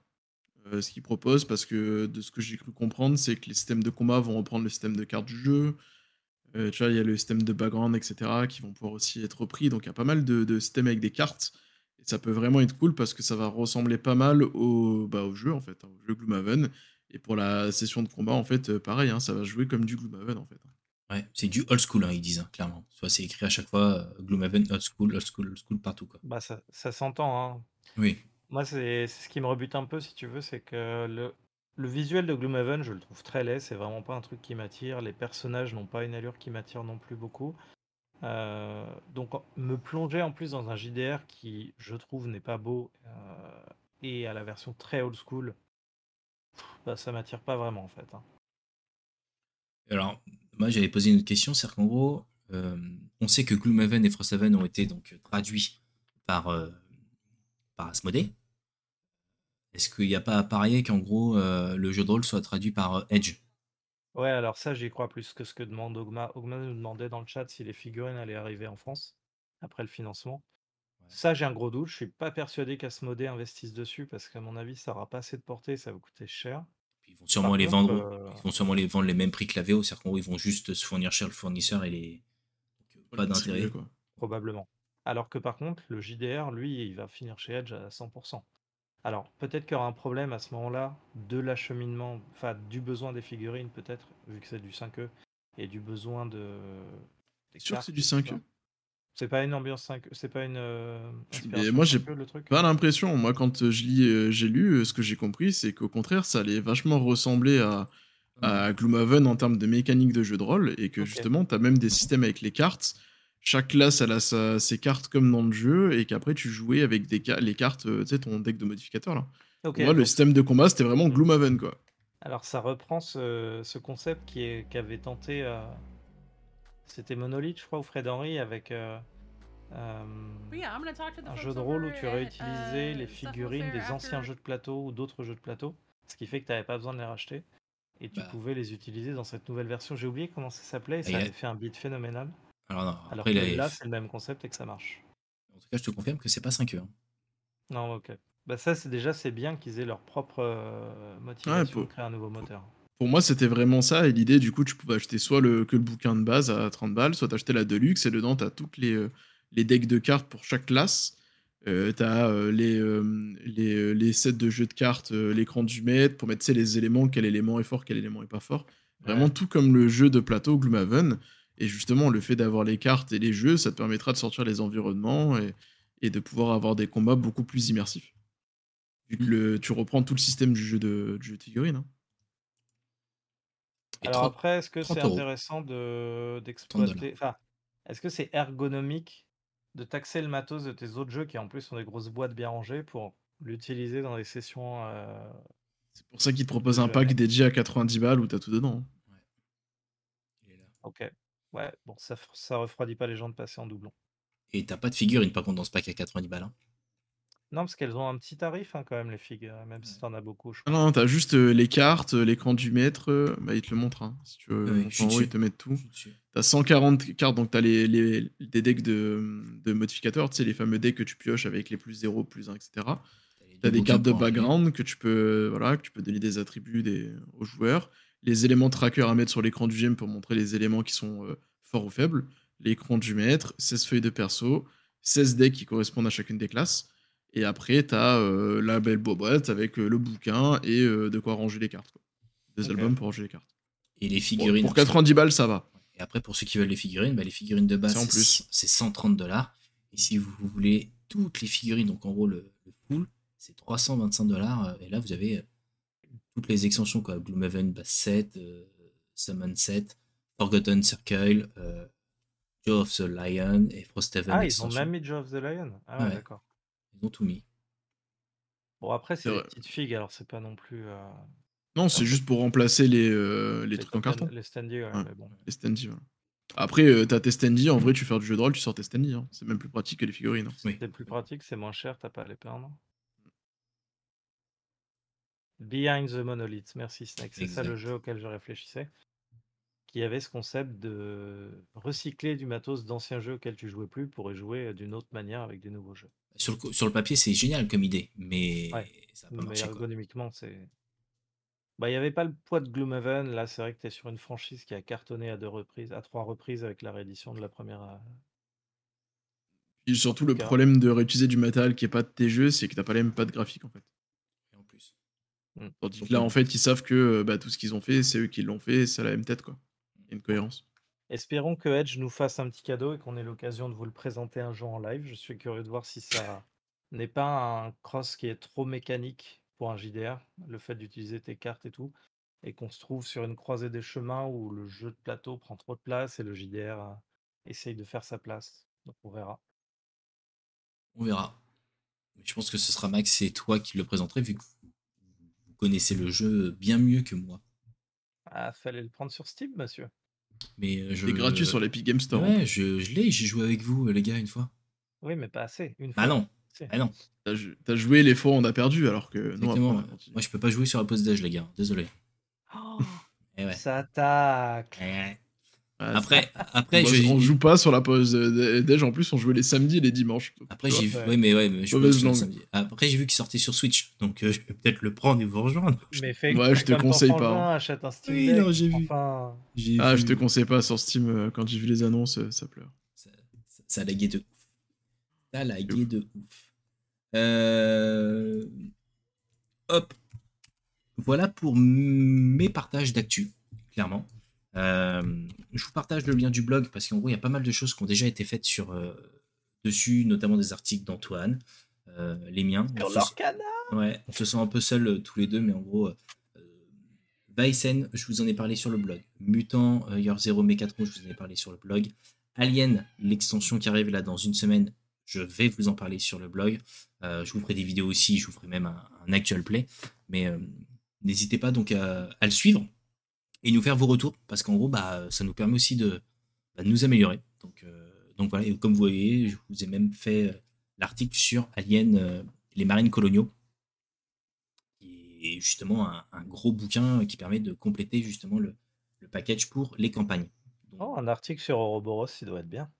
Ouais. Moi, mes articles, ils ont, été, ils ont été censurés parce que je parlais de Donjons et Dragons 4 et ils ont eu peur qu'on se fasse DDoS le site. Tu, tu l'as fait au tout début du, du, blog et en fait, on l'a changé et on n'a pas gardé les articles. Ils ont pas gardé l'article sur Donjons et Dragons 4, ils ont vu que les gens ils fuyaient plus qu'autre chose, donc euh, voilà. Pas du tout. C'est juste une question de. Ça a été effacé. Après, on peut les recopier. Tu avais fait des, des, jolis brouillons. Il suffit juste de les remettre. C'est tout. Incroyable. Euh, parole à toi, je crois en plus. Euh, yes. Yes, on va parler. Un... Max? Ouais, moi je vais parler un peu Donjons et Dragons et euh, de ma dernière lecture que j'ai commencé il y a pas si longtemps que ça. Ok. J'essaie de vous terminer pour aujourd'hui pour vous la présenter. C'est, je sais pas si on va le voir un peu. Hop là. Je t'envoie un petit lien normalement, Tigoris. Oui, oui, oui, t'inquiète. Ça s'appelle Le Chaudron des merveilles de Tasha. Donc, je te laisse faire la, petite affichage. Donc, Tasha, elle est, elle est surtout connue pour son fou rire le fameux fou rire de Tasha, qui est un sort emblématique de Donjons et Dragons. Et donc, elle nous propose, euh, dans cette euh, extension-là, dans ce petit bouquin-là, de nous présenter pas mal de nouveautés, et notamment beaucoup de choses pour les joueurs. Donc, c'est un bouquin qui fait à peu près 160 pages. Sur les 160 pages, il y en a 80 qui vont parler sur de la, personnalisation et des options de création de personnages. Donc, je vais détailler un peu plus cette partie-là, parce que c'est vraiment pour ça que vous allez acheter ce bouquin, si jamais ça vous intéresse. Alors Tasha, qu'est-ce qu'elle nous raconte? Donc déjà, elle est sortie en juillet 2022 en France et un peu plus tôt euh, aux États-Unis. Et ça faisait part un petit peu à tous les problèmes côté WoK qu'il y a eu euh, au niveau de Wizard of the Coast. Et donc du coup, il nous propose d'avoir des nouvelles personnalisations de race pour pouvoir choisir un petit peu les, euh, les statistiques que vous voulez avoir pour vos personnages. C'est-à-dire qu'aujourd'hui, vous aviez un demi-orc, vous avez de la force et de la constitution. Demain, grâce à Tasha, vous pourrez choisir d'avoir de l'intelligence et de la dextérité parce que vous pouvez être un être exceptionnel dans votre race et donc ne pas forcément prendre les bonus liés à votre race. Voilà, pour permettre un petit peu de, à chacun de faire ce qu'il veut. Et euh, bon, personnellement, je pense pas que c'était quelque chose qui est obligatoire, mais au moins c'est officiel, ça a été acté par Wizard of the Coast qu'on pouvait le faire. Ça permettra à ceux qui ne le faisaient pas parce que leur MJ était pas très gentil et qui respectaient les règles à 100% de pouvoir le faire. Ça veut dire que tu intègres des nouvelles règles pour avoir de la souplesse sur la création du personnage? Exactement. Mais ça, c'est besoin d'un livre pour ça? C'est ce que je veux dire, c'est déjà ce que tu fais. Alors, oui et non, parce qu'en fait, officiellement, ce qu'on te disait, c'est tu joues un orc, t'as deux de force de constitution. Tu voulais jouer un orc magicien, bah ton magicien allait être nul. Parce que du coup, t'avais des stats qui étaient pas du tout adaptés. Du coup, ça hmm. permet de dire que demain, tu veux jouer un demi-orc, euh, bah, il est exceptionnel, il est plus intelligent que les autres, il pourra avoir son bonus de plus dans l'intelligence. Ça permettait un peu de casser les clichés. Genre, je suis un orc, je frappe, je suis un elfe, je suis magicien c'est quand même aller contre les archétypes, non, un peu? Moi, je trouve que ça va contre les archétypes. Je pense que si j'avais un joueur qui me défendait, qui voulait jouer un orc magicien, je lui aurais accepté. Et puis, de toute façon, je trouve ça rigolo aussi de jouer pas forcément que des choses optimisées. Maintenant, c'est dans les règles, ça permet d'éviter un peu les, bah, les polémiques à l'époque. Il y avait comme quoi bah, c'est un jeu catégorisé dans des classes ça a été acté, c'est vraiment le bouquin commence là-dessus. Hein, c'est vraiment la première page du livre. Ça vous décrit euh, la personnalisation des origines et donc on ne parle plus de race, on parle d'origine. Mmh. Ok. Voilà. D'accord. Vous pouvez faire un peu ce que vous voulez. Et tu dis que c'était dans une volonté d'ouverture, c'est ça? Ouais. Suite à euh, toutes les problématiques euh, qu'il y avait eu, beaucoup de critiques là-dessus. Et donc ils ont ouvert, et même dans One DND, par défaut, c'est les règles de base. Ça, au moins, il n'y a plus le problème. Euh, j'ai même pas fait gaffe, tu vois, euh, à l'édition que j'ai, parce qu'en fait, c'est l'une des éditions qui avait été refaite, c'est par, euh, retraduite par Wizard of the Coast. Mais ça se trouve, ça a peut-être intégré directement dedans, non? Non, non, ça n'a pas été intégré. Non, il faut que tu achètes un bouquin à 40 euros pour, pouvoir l'avoir officiellement écrit sur un bout de papier. alors, sur le papier, parce que finalement, ok qu'ils l'écrivent noir sur blanc et tout, c'est top. Mais je trouve ça dommage qu'ils aient été obligés de l'écrire noir sur blanc, parce que le, jeu de rôle reste quand même l'un des univers les plus ouverts. Il y a rien de plus inclusif dans, que le jeu de rôle en termes de jeu. Tu joues ce que tu as envie. tu veux jouer une femme et tu un homme dans la vie réelle, tu peux le faire. Tu veux jouer un orc intelligent, tu joues ce que tu veux. Enfin, le jeu de rôle, à la base, c'est de l'imaginaire. Donc, Il y a même la carte X. Donc en plus, c'est exclusif au désir. Ouais, donc donc pour moi, en fait, il y en a pas besoin en vrai. Enfin, tu vois, quand on dit le jeu de rôle, non, c'est pas inclusif, c'est pas vrai. Il y avait rien de plus inclusif. Aujourd'hui, il y a besoin de le rajouter, donc c'est bien, ils le font. Il n'y a pas que ça hein, qui a ajouté. Par exemple, j'ai vu que dernièrement, ils avaient rajouté un objet qui est un, fauteuil roulant avec des armes et autres. Donc, ils font aussi de la diversité au niveau du handicap. Ça, c'est génial, ça. Voilà, ça peut être bien, mais tu vois, un joueur voudrait jouer ça, on l'aurait travaillé ensemble, il n'y aurait pas eu de problème non plus. Ouais, j'ai l'impression qu'ils essayent de pallier au manque d'imagination des joueurs, en fait. Ou des MJ, ouais, c'est ce que j'allais dire. Alors, je pense pas que c'est que l'imagination. Après, on rentre dans un sujet très complexe, mais il y a aussi énormément de gens, c'est euh, c'est pas écrit, t'as pas le droit. Voilà, tu ah vois, euh, mode. Euh, voilà, et donc du coup, c'est bah, comme ça, c'est fait. On ouvre le jeu de rôle un peu plus, même si, de mon point de vue, il n'y a pas besoin, parce que c'est déjà le concept de base du jeu de rôle, l'imaginaire. tu vois, si on... qui me fait ça, je joue pas avec lui. Hein. Mais voilà, et puis j'allais dire, enfin, si, si, on raisonne dans, ce, dans cet esprit-là, la première partie d'Alien qu'on a fait, euh, elle durait 20 minutes. Hein. Vous étiez tous morts au crash de l'avion. Enfin, en gros, euh, c'est à un moment donné, c'est là où il faut que le MJ. Euh... Faudrait peut-être qu'on se fasse tu vois, une émission. Quoi que non, on l'avait déjà faite. Une émission. On déjà parlé. Il faut que le MJ soit souple. Enfin, en gros, le but, c'est pas. Le mec, c'est pas un tortionnaire de je vais maltraiter quatre joueurs. Euh, non, c'est on joue ensemble en fait. Le but, c'est de faire avancer l'histoire. C'est le meilleur jeu collaboratif. Ouais, c'est. J'ai une histoire, enfin, j'ai un fil rouge mais je sais pas comment est-ce que la fin va s'écrire. C'est vous qui allez l'écrire euh, ensemble. Enfin, on va l'écrire ensemble en fait.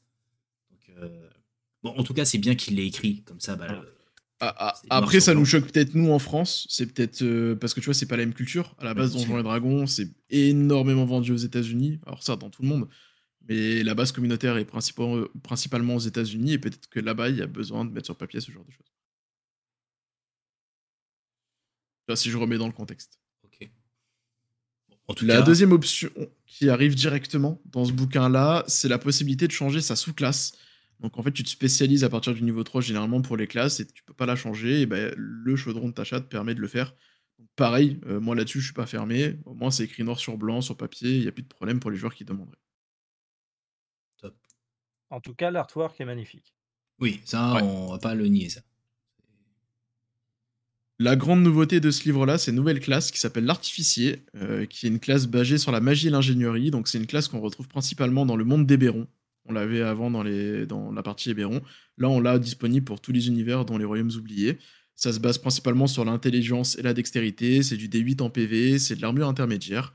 Et la spécificité, c'est l'utilisation d'influx. Donc c'est le fait de pouvoir enchanter magiquement des objets, reproduire des objets magiques sur des petits objets qui vont avoir une durée de vie d'un repos long et donc la possibilité d'adapter, de changer euh, le type d'objet à chaque repos Et après, on peut spécialiser, donc soit en alchimiste, dans la création de potions, être expert dans les soins, tout ce qui va être dégâts de feu, poison, acide, euh, dans l'armurerie et devenir euh, un Iron Man, créer sa propre armure, avoir un type corps à corps ou lancer des éclairs à partir de ses poignets.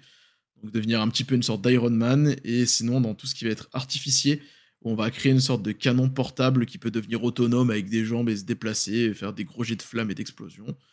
Ou bien être un forgeron de guerre, et donc là, ça va être euh, créer son, son méca qui va te suivre, une sorte de machine qui va accompagner le personnage et le modifier au fur et à mesure. Excusez-moi, mais ça manque cruellement d'originalité. un artificier tu dis ça parce, que je... du feu et qui a des mechas. Waouh. Voilà. Merci d'avoir. Je dis ça parce que j'ai fait des références, ouais. Mais du coup, c'est vraiment pour rentrer un peu plus dans ce monde-là, euh, qui est le plan en fait de l'ingénierie, et de rajouter cette classe-là qui n'existait pas du tout, et revenir un petit peu aux sources aussi de la création d'objets magiques, qui était beaucoup utilisée dans les anciennes éditions de Donjons et Dragons, et qui l'est un petit peu moins dans cette cinquième édition. Ok, et ça c'est sorti l'année dernière. Yes. Euh, scénario inclus ou pas du tout dedans Ou c'est vraiment juste un supplément de règles? Non, c'est un supplément principalement de règles. Euh, donc si vous voulez, je peux passer en détail toutes les nouveautés pour les différentes classes. Si ça vous intéresse pas, je passe directement à la suite. J'ai deux pages sur les classes. Si vous voulez. J'ai quoi raconter, vu que c'est la moitié du bouquin. Euh, il y a beaucoup de choses. À vous de me dire dans le chat. J'allais dire voter dans le chat. Eh, alors, en, termes de nouveautés, est-ce qu'il y a des trucs de ouf? Il y a des trucs très sympas. Il y a déjà la refonte. En gros, la grosse nouveauté, c'est la refonte du rôdeur qui devient une classe utile. Ah, parce que le rôdeur dans DL5 ne servait à rien ah. et moi je vous conseille de obligatoire d'avoir Tacha.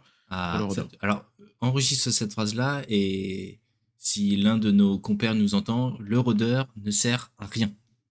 Ah mais il sert à rien. Hein. déjà dans l'édition 3 c'était nul, ils l'ont refait à la 3.5 et dans la cinquième édition c'est nul et là enfin on lui donne une identité un peu plus propre.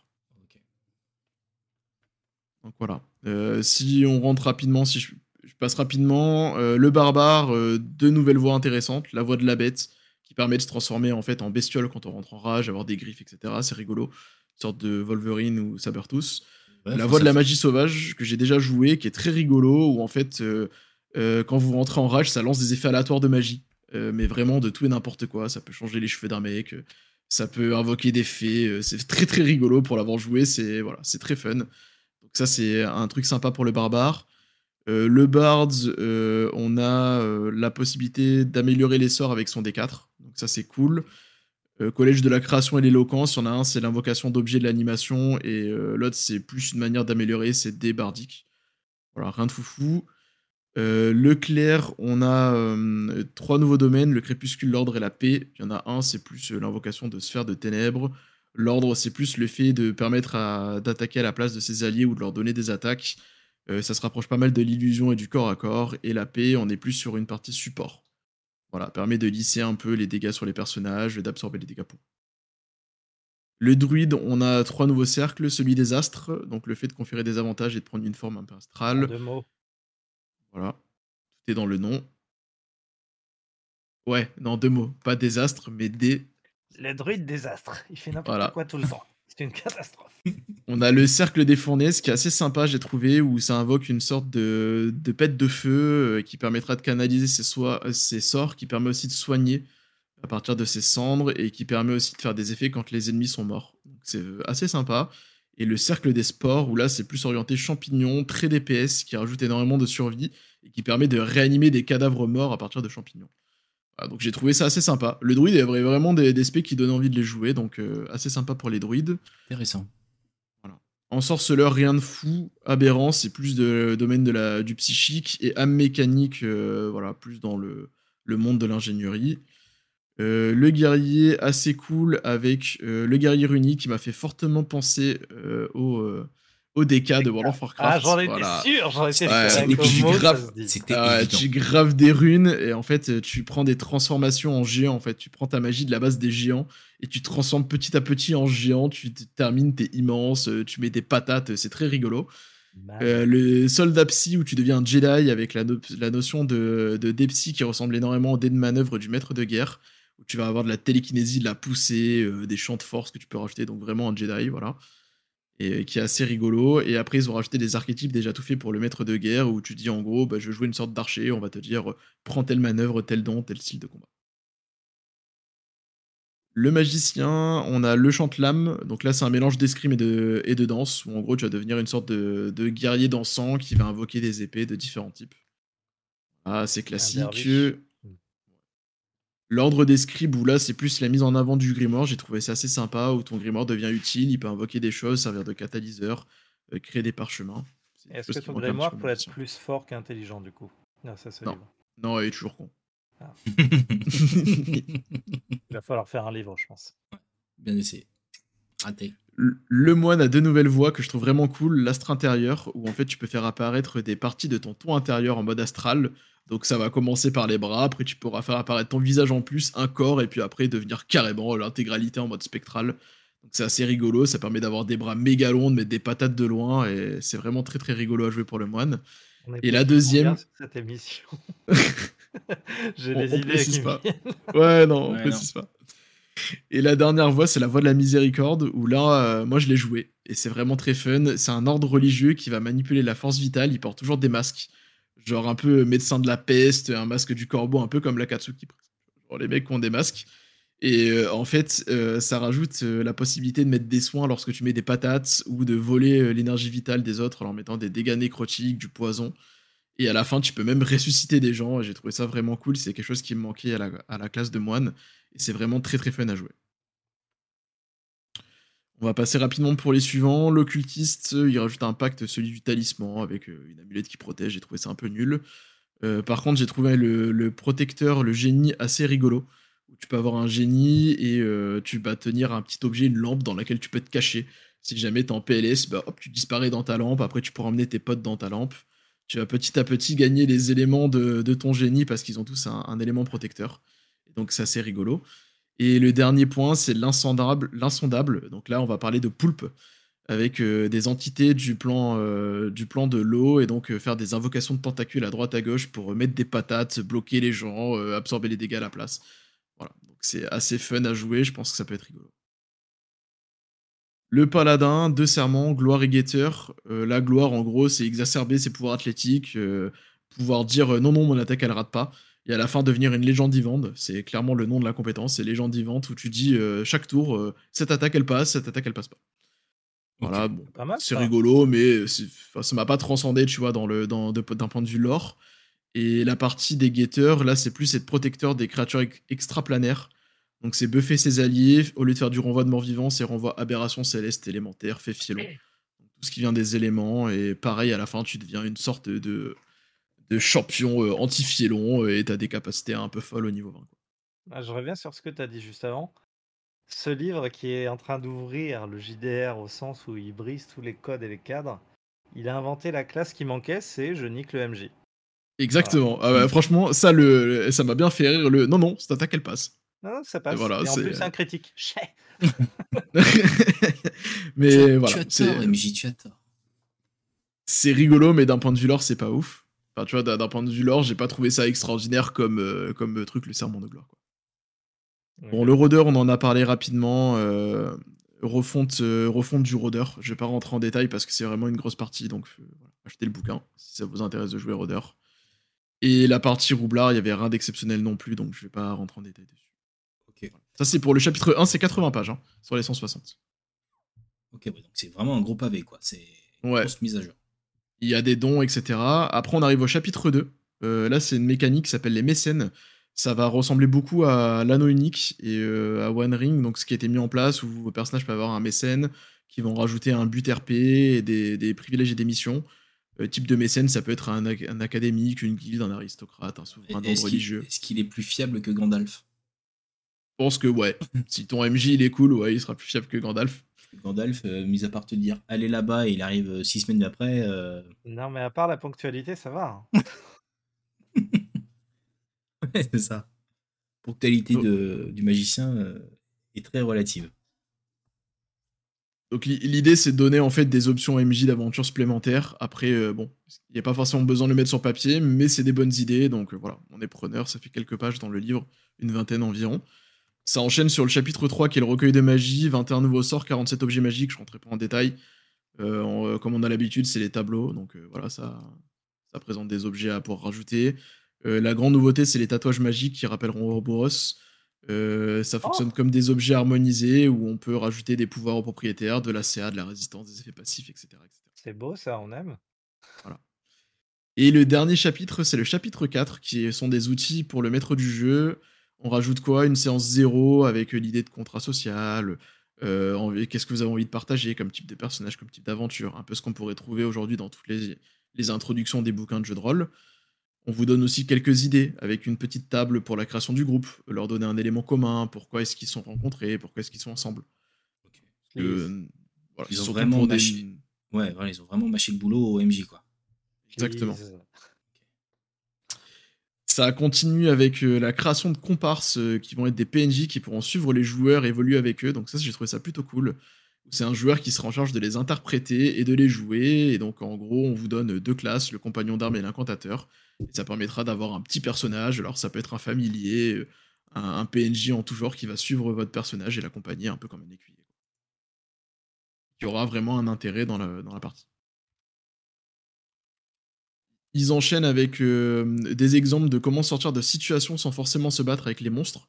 Alors ça, j'ai trouvé ça plutôt cool. Euh, ils avaient déjà fait un essai dans la boîte d'initiation euh, de, des dragons de l'île aux tempêtes, avec la partie des harpies, où généralement les joueurs veulent les tabasser, mais il y a toujours un moyen de sortir de ces situations sans les tabasser.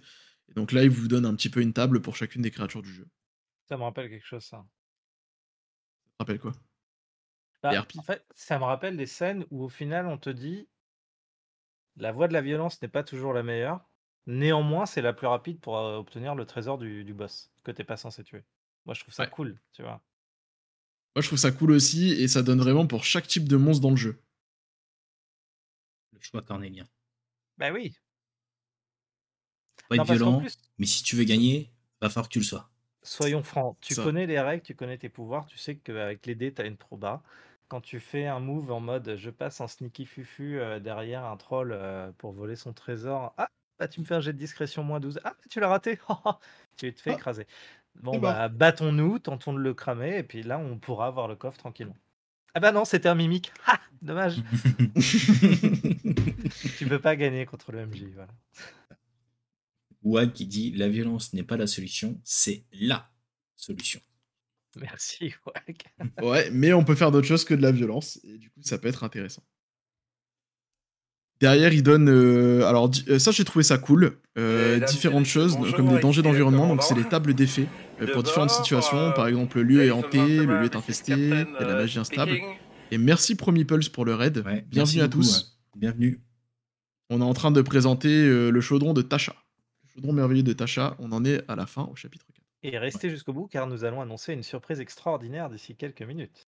D'ici quelques minutes, je finis de mon monologue et puis euh, après, euh, on fait l'annonce extraordinaire que tout le monde attend. Donc sur les. Tu rajoutes rien? Ça te plaît mon monologue un peu? Exactement, vas-y. Sur les dangers d'environnement, en gros, on vous donne des, situations qui peuvent s'appliquer, par exemple des lieux hantés, infestés par des bestioles, de la magie instable, la radiance bénie, résonance psychioque, des royaumes latins, lointains comme des plans astraux et euh, des zones miroirs. Donc l'idée c'est de donner des effets. Par exemple, vous êtes dans un lieu qui est hanté, bah, de tirer un effet sur une table indécent et de voir euh, quel effet vous pouvez appliquer directement. Donc c'est vraiment pour faciliter le MJ. Yes, Dandy, je t'écoute. Ah non, rien, je, je simulais un lieu hanté. Oh là là. Un lieu. Oh mon dieu. Oh, c'est nul. Et eh oui, et si vous êtes en podcast, vous ne pourrez pas voir la blague. Quel dommage. Exactement. Oh, c'était nul. Ah là là. Il nous donne la même chose pour des phénomènes magiques comme des euh, champignons, euh, des colonies mimiques, des échos affectifs, etc. etc. J'entrerai pas dans le détail. Et après, ils nous font pareil un tour sur tout ce qui est danger naturel en vous demandant, en vous conseillant, par exemple, d'utiliser certains sorts, euh, comme bah, le cône de froid ou le blizzard quand vous voulez faire des éléments de blizzard, etc. ils font une table rapide. C'est vraiment de l'aide pour OMJ. C'est bien pour les, les nouveaux MJ, ce sera peut-être un peu moins bien pour les MJ euh, qui maîtrisent bien l'univers de Donjons et Dragons. Et on termine ce petit bouquin-là euh, par un truc que j'ai trouvé assez sympa, c'est des énigmes. Alors dans la description, si tu peux la mettre tout en bas, marqué pléthore. Alors moi je vous remplace pléthore par le nombre, c'est très énigme. Voilà, après à vous de juger si c'est pléthore ou pas. je trouve que c'est intéressant de, ah, mettre le. Ça dépend, c'est quoi que le, comme énigme? C'est genre un truc hyper compliqué, et donc en gros, effectivement, ça va être long, ou c'est genre. Euh, tu devines que la porte, elle s'ouvre avec la lumière de la lune pour dire euh, ami en, un. T'as as pas mal de choses, t'en as une, tu vois, c'est genre, euh, t'as des dalles au sol un peu à la Fort Boyard et c'est une sorte de mot croisé, tu vois. Pour donner un ordre d'idée. Donc après, t'as différentes difficultés, elles sont triées, facile, moyen, difficile. Et en fonction de la difficulté, tu pourras sortir une énigme à tes joueurs. Et donc, t'as tout le contenu graphique, les aides, euh, comment leur faire faire des tests pour trouver des, des indices. Euh, vraiment pour euh, l'ajouter directement à ta campagne, et comment jouer euh, les énigmes, l'intérêt d'en mettre en place, et, surtout des conseils pour pas bloquer vos joueurs à cause d'une énigme pour laquelle ils n'auraient pas l'intelligence suffisante d'un point de vue IRL pour la résoudre, parce qu'il n'y a rien de plus frustrant. Dis donc, c'est pas très correct. non, c'est pas très correct, mais ça peut arriver. Ça peut arriver. ça. ça. fait déjà arriver à te faire ça à des joueurs, et je peux te dire que quand tu passes deux heures sur une énigme et qu'ils la trouvent pas, et que c'est le moyen d'ouvrir une porte, et ben c'était une mauvaise idée. Voilà. En gros, le chaudron de Tacha rend, en plus de rendre les orques intelligents, rend les joueurs euh, moins cons. Moins cons. Bah, ça rend les PNJ plus intelligents, mais les joueurs. Hein. on n'a pas encore trouvé le remède, hein, parce que sinon, on aurait traité quand même pas mal de problèmes sur Terre. Moi, je vous le dis. C'est sûr. Nous ne nommerons pas les joueurs. Effectivement, ouais, on les nommera pas. Non, on va pas les nommer parce que sinon, il y a une trop grande liste. Si je dois conclure sur ce bouquin, euh, je dirais qu'il est bien si vous, vous voulez la création de perso. Ce que j'ai détaillé au début, c'est vraiment 50% du bouquin. Il y a vraiment des choses très sympas pour les joueurs. Donc vraiment, si vos joueurs ont envie de changer un petit peu, euh, foncez. Euh, les énigmes sont aussi plutôt cool pour être passé rapidement dessus. Il y a vraiment pas mal de bonnes choses et de bonnes idées. Donc c'est vraiment un bouquin que je conseillerais. Autant il y a des bouquins de D&D, je vous dirais les achetez pas. Autant celui-là, vous pouvez y aller. Surtout pour cette partie de, de création qui est mise en place. Et bon, euh, la critique WoW qui est enfin officialisée euh, pour éviter euh, Donc le avec certains de Tasha est vraiment rempli de merveilles. Exactement. Exactement. Et, je pense que, je, que tu conclus très bien le bouquin. Oui, tout à fait. Merci beaucoup pour cette présentation donc du chaudron des merveilles de Tasha. Qui, un plaisir de faire un monologue. Non, mais qui même, je pense qu'il Non, non, alors t'as pas fait qu'un monologue, on a quand même été pas mal acteurs au début, ne serait-ce que sur le, le côté apport de nouvelles règles qui permettaient de, rendre un peu plus de liberté aux joueurs parce que les MJ étaient peut-être un peu trop euh, verrouillés dans un livre de règles. Euh, enfin, même si, on n'arrête pas de le dire, mais les règles sont pas là pour vous verrouiller, elles sont là pour vous guider. Après, c'est à vous aussi de les adapter en fonction de vos joueurs. S'il y avait eu nécessité effectivement de les écrire, pour qu'en gros ce soit officiel et qu'en gros ce soit libre et vraiment écrit, ils ont très bien fait. Maintenant, euh, je le redis à tous ceux qui nous écoutent, hein, mais en gros, si vous êtes euh, MJ, euh, ne restez pas bloqué dans les règles, vous n'allez pas kiffer. Aussi bien vous que vos joueurs, il faut que vous puissiez avoir ce côté liberté dans, dans, l'écriture, dans, dans, la création de personnages, dans la création d'histoires, ou même dans, dans les situations, pour que l'histoire puisse être intéressante pour tout le monde. Parce que sinon, vous allez vite vous faire chier, hein, vulgairement parlant. Et c'est bien. Après, Wizard of the Coast, ils sont tellement gros qu'ils étaient obligés aussi de, de, l'écrire, ce livre, pour qu'en gros, il y ait cette liberté, euh, même si on disait au début que le jeu de rôle, c'est quand même l'univers le, plus inclusif. Ils étaient aussi dans cette obligation, de par euh, notre époque, de l'écrire pour qu'en gros, ce soit explicite. Il le côté implicite en mode Ah, mais vous l'avez jamais dit ouvertement. Là, c'est écrit, euh, tu le dis sur la première page du bouquin. Comme ça, c'est fait, quoi. C'est ouvert à tous et en gros, euh, amusez-vous. Un jour, je rédigerai un article sur mon analogie entre le JDR et le jardinage. Où les règles, ah, avec plaisir. et la plante, tu la laisses pousser comme il faut, mais parfois il faut la tailler pour qu'elle croisse mieux. Bon, envoyez. Euh, On voit la news. Allez, Ogma là, il a envie de voir. Allez, Ogma. Euh, faut que je mette quoi Lance le teaser. Lance le teaser. Allez, c'est parti teaser un peu là. Je lance le teaser, je mets sur grand écran comme ça tout le monde. Mais, la, la, musique et tout. Hein. Ouais, hop. Normalement, vous nous entendez toujours, mais là, on va se taire pour que vous puissiez. Même nous mute, ouais. Voilà, c'est parti.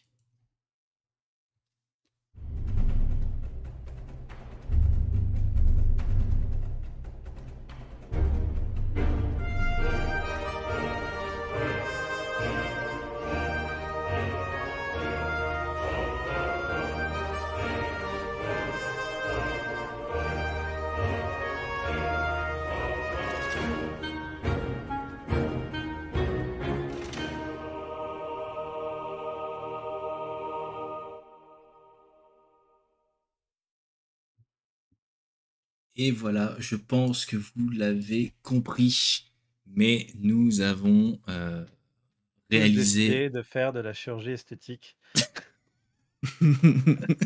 pour ressembler à nos personnages favoris de JDR.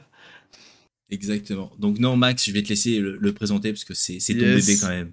Enfin, la première série Donjons et Dragons de Entrejeux Studio qui voit le jour. Donc on a fait des tournages pendant, euh, pendant l'été. On a, on a, fait deux grosses sessions de tournage en présentiel, parce que c'est ça qui est important, on les a faites en physique et non pas en virtuel, comme euh, on a fait nos, derniers let's play. Ce sera du Donjon et Dragon, et en fait, pendant cette session-là, on parcourt intégralement la boîte d'initiation, euh, les dragons de l'île aux tempêtes. Et ce qui était vraiment cool, c'est qu'on avait tout type de joueurs. On a des joueurs de euh, jeux de rôle qui font partie de l'émission, et on a aussi des joueurs des jeux de figurines et des jeux de plateau. Et ça, c'était vraiment cool de partager ça avec eux. Donc voilà, la petite boîte que présente Tigurius. Et pour euh, faire jouer cette boîte, donc on l'a un petit peu adapté. Je l'ai adapté, j'ai rajouté toutes les références du podcast qu'on avait déjà sorti sur la chaîne euh, d'Entrejeux Studio pour vous montrer ce que ça donne d'appliquer bah, euh, les, conseils qu'on peut vous donner au niveau de, bah, de la masterisation. Et en plus, on a des cadeaux à vous faire gagner parce qu'on fera un live de lancement la semaine prochaine en compagnie de tous les, de tous les participants de ce jeu de rôle-là. Donc ce sera mardi prochain. Et on vous fera gagner euh, la tour AD qui nous a été euh, gentiment euh, envoyée par Réplicante et qu'on a fait peindre, par un peintre du studio. Et donc vous aurez une jolie boîte AD, matériel vraiment de qualité pour l'avoir eu en main. On l'a utilisé sur tous les lives. Je sais pas si tu peux la montrer. Yes qui a été peinte et qui sera à gagner lors de notre prochain live. Et on vous fera gagner aussi au long des aventures la boîte d'initiation pour que vous puissiez aussi la jouer. il s'agit d'une tour AD de chez Replicant qui possède un cover designé et peint par notre seul peintre, le seul, l'unique, le vrai qui compte, cadeau aux autres, et qui contient un stylo, et enfin un crayon à papier et une mâchouille. Et une mâchouille. Qu'on peut peindre, la mâchouille, on l'a pas peinte. On s'est dit que peut-être vous voulez la, la croquer, donc on l'a pas peinte. Et euh, comme vous avez pu le voir, effectivement, la boîte que je vous ai montrée, elle est encore sous cellophane, donc ça fait partie des lots qui seront euh, généreusement euh, offerts pour le lancement de live qui arrive donc la semaine prochaine, c'est ça? J'ai plus les dates. c'est mardi prochain. Donc mardi prochain, ce qu'on vous, on vous proposera pendant le live, c'est de découvrir la série. Donc on fera un live où on diffusera l'épisode 0 en votre compagnie et on sera là pour vous parler d'anecdotes du tournage et répondre à toutes vos questions. Et, à la suite du live sortira l'épisode 1. Pour que vous puissiez regarder de votre côté tranquillement le premier épisode. Tout à fait. Comme ça, pas besoin d'attendre après le teaser 0. Voilà, donc on s'est quand même pas mal éclaté, j'allais dire, sur le tournage, puisque c'est en physique. Euh, grosse installation aussi, mais ça, on vous en dira plus, j'allais dire, dès la semaine prochaine. Je pense que c'est le premier d'une longue série. Euh, en tout cas, vous allez là Donjon Dragon, mais vous allez avoir d'autres actual plays physiques qui vont, qui vont popper prochainement sur, sur la chaîne. Donc voilà. C'est bon, Ogma, tu peux aller te coucher. Je regardais sans faute. De ce... Bisous. Ouais. Vous l'aurez en plusieurs formats. Hein. Vous aurez vidéo, vous aurez podcast. Vous allez pouvoir l'écouter absolument partout pendant que vous jardinez, comme Antoine. Exactement. Au bord de la piscine ou à la plage. L'idée, c'est de vous accompagner pendant tout l'été. Et ouais. C'est-à-dire que certains, je sais que Wag disait ouais, vous ferez des lives quotidiens.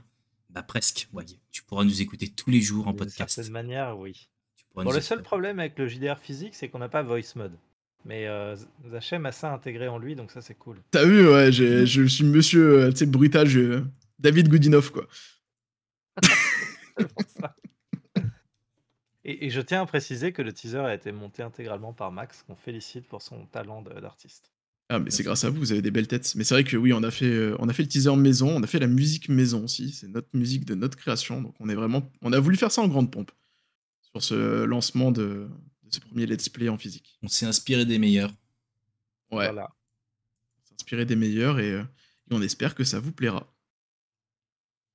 Donc voilà pour la grosse annonce. Euh, et on se retrouve donc mardi prochain. Mardi prochain, avec toute l'équipe de, de, tournage ouais, de cette aventure euh, pour en gros bientôt en version VR euh, peut-être oui dans le Apple euh, Apple Vision Pro l'Apple Vision ouais. voilà on pas les moyens de s'en payer un pour développer dessus mais why not ouais.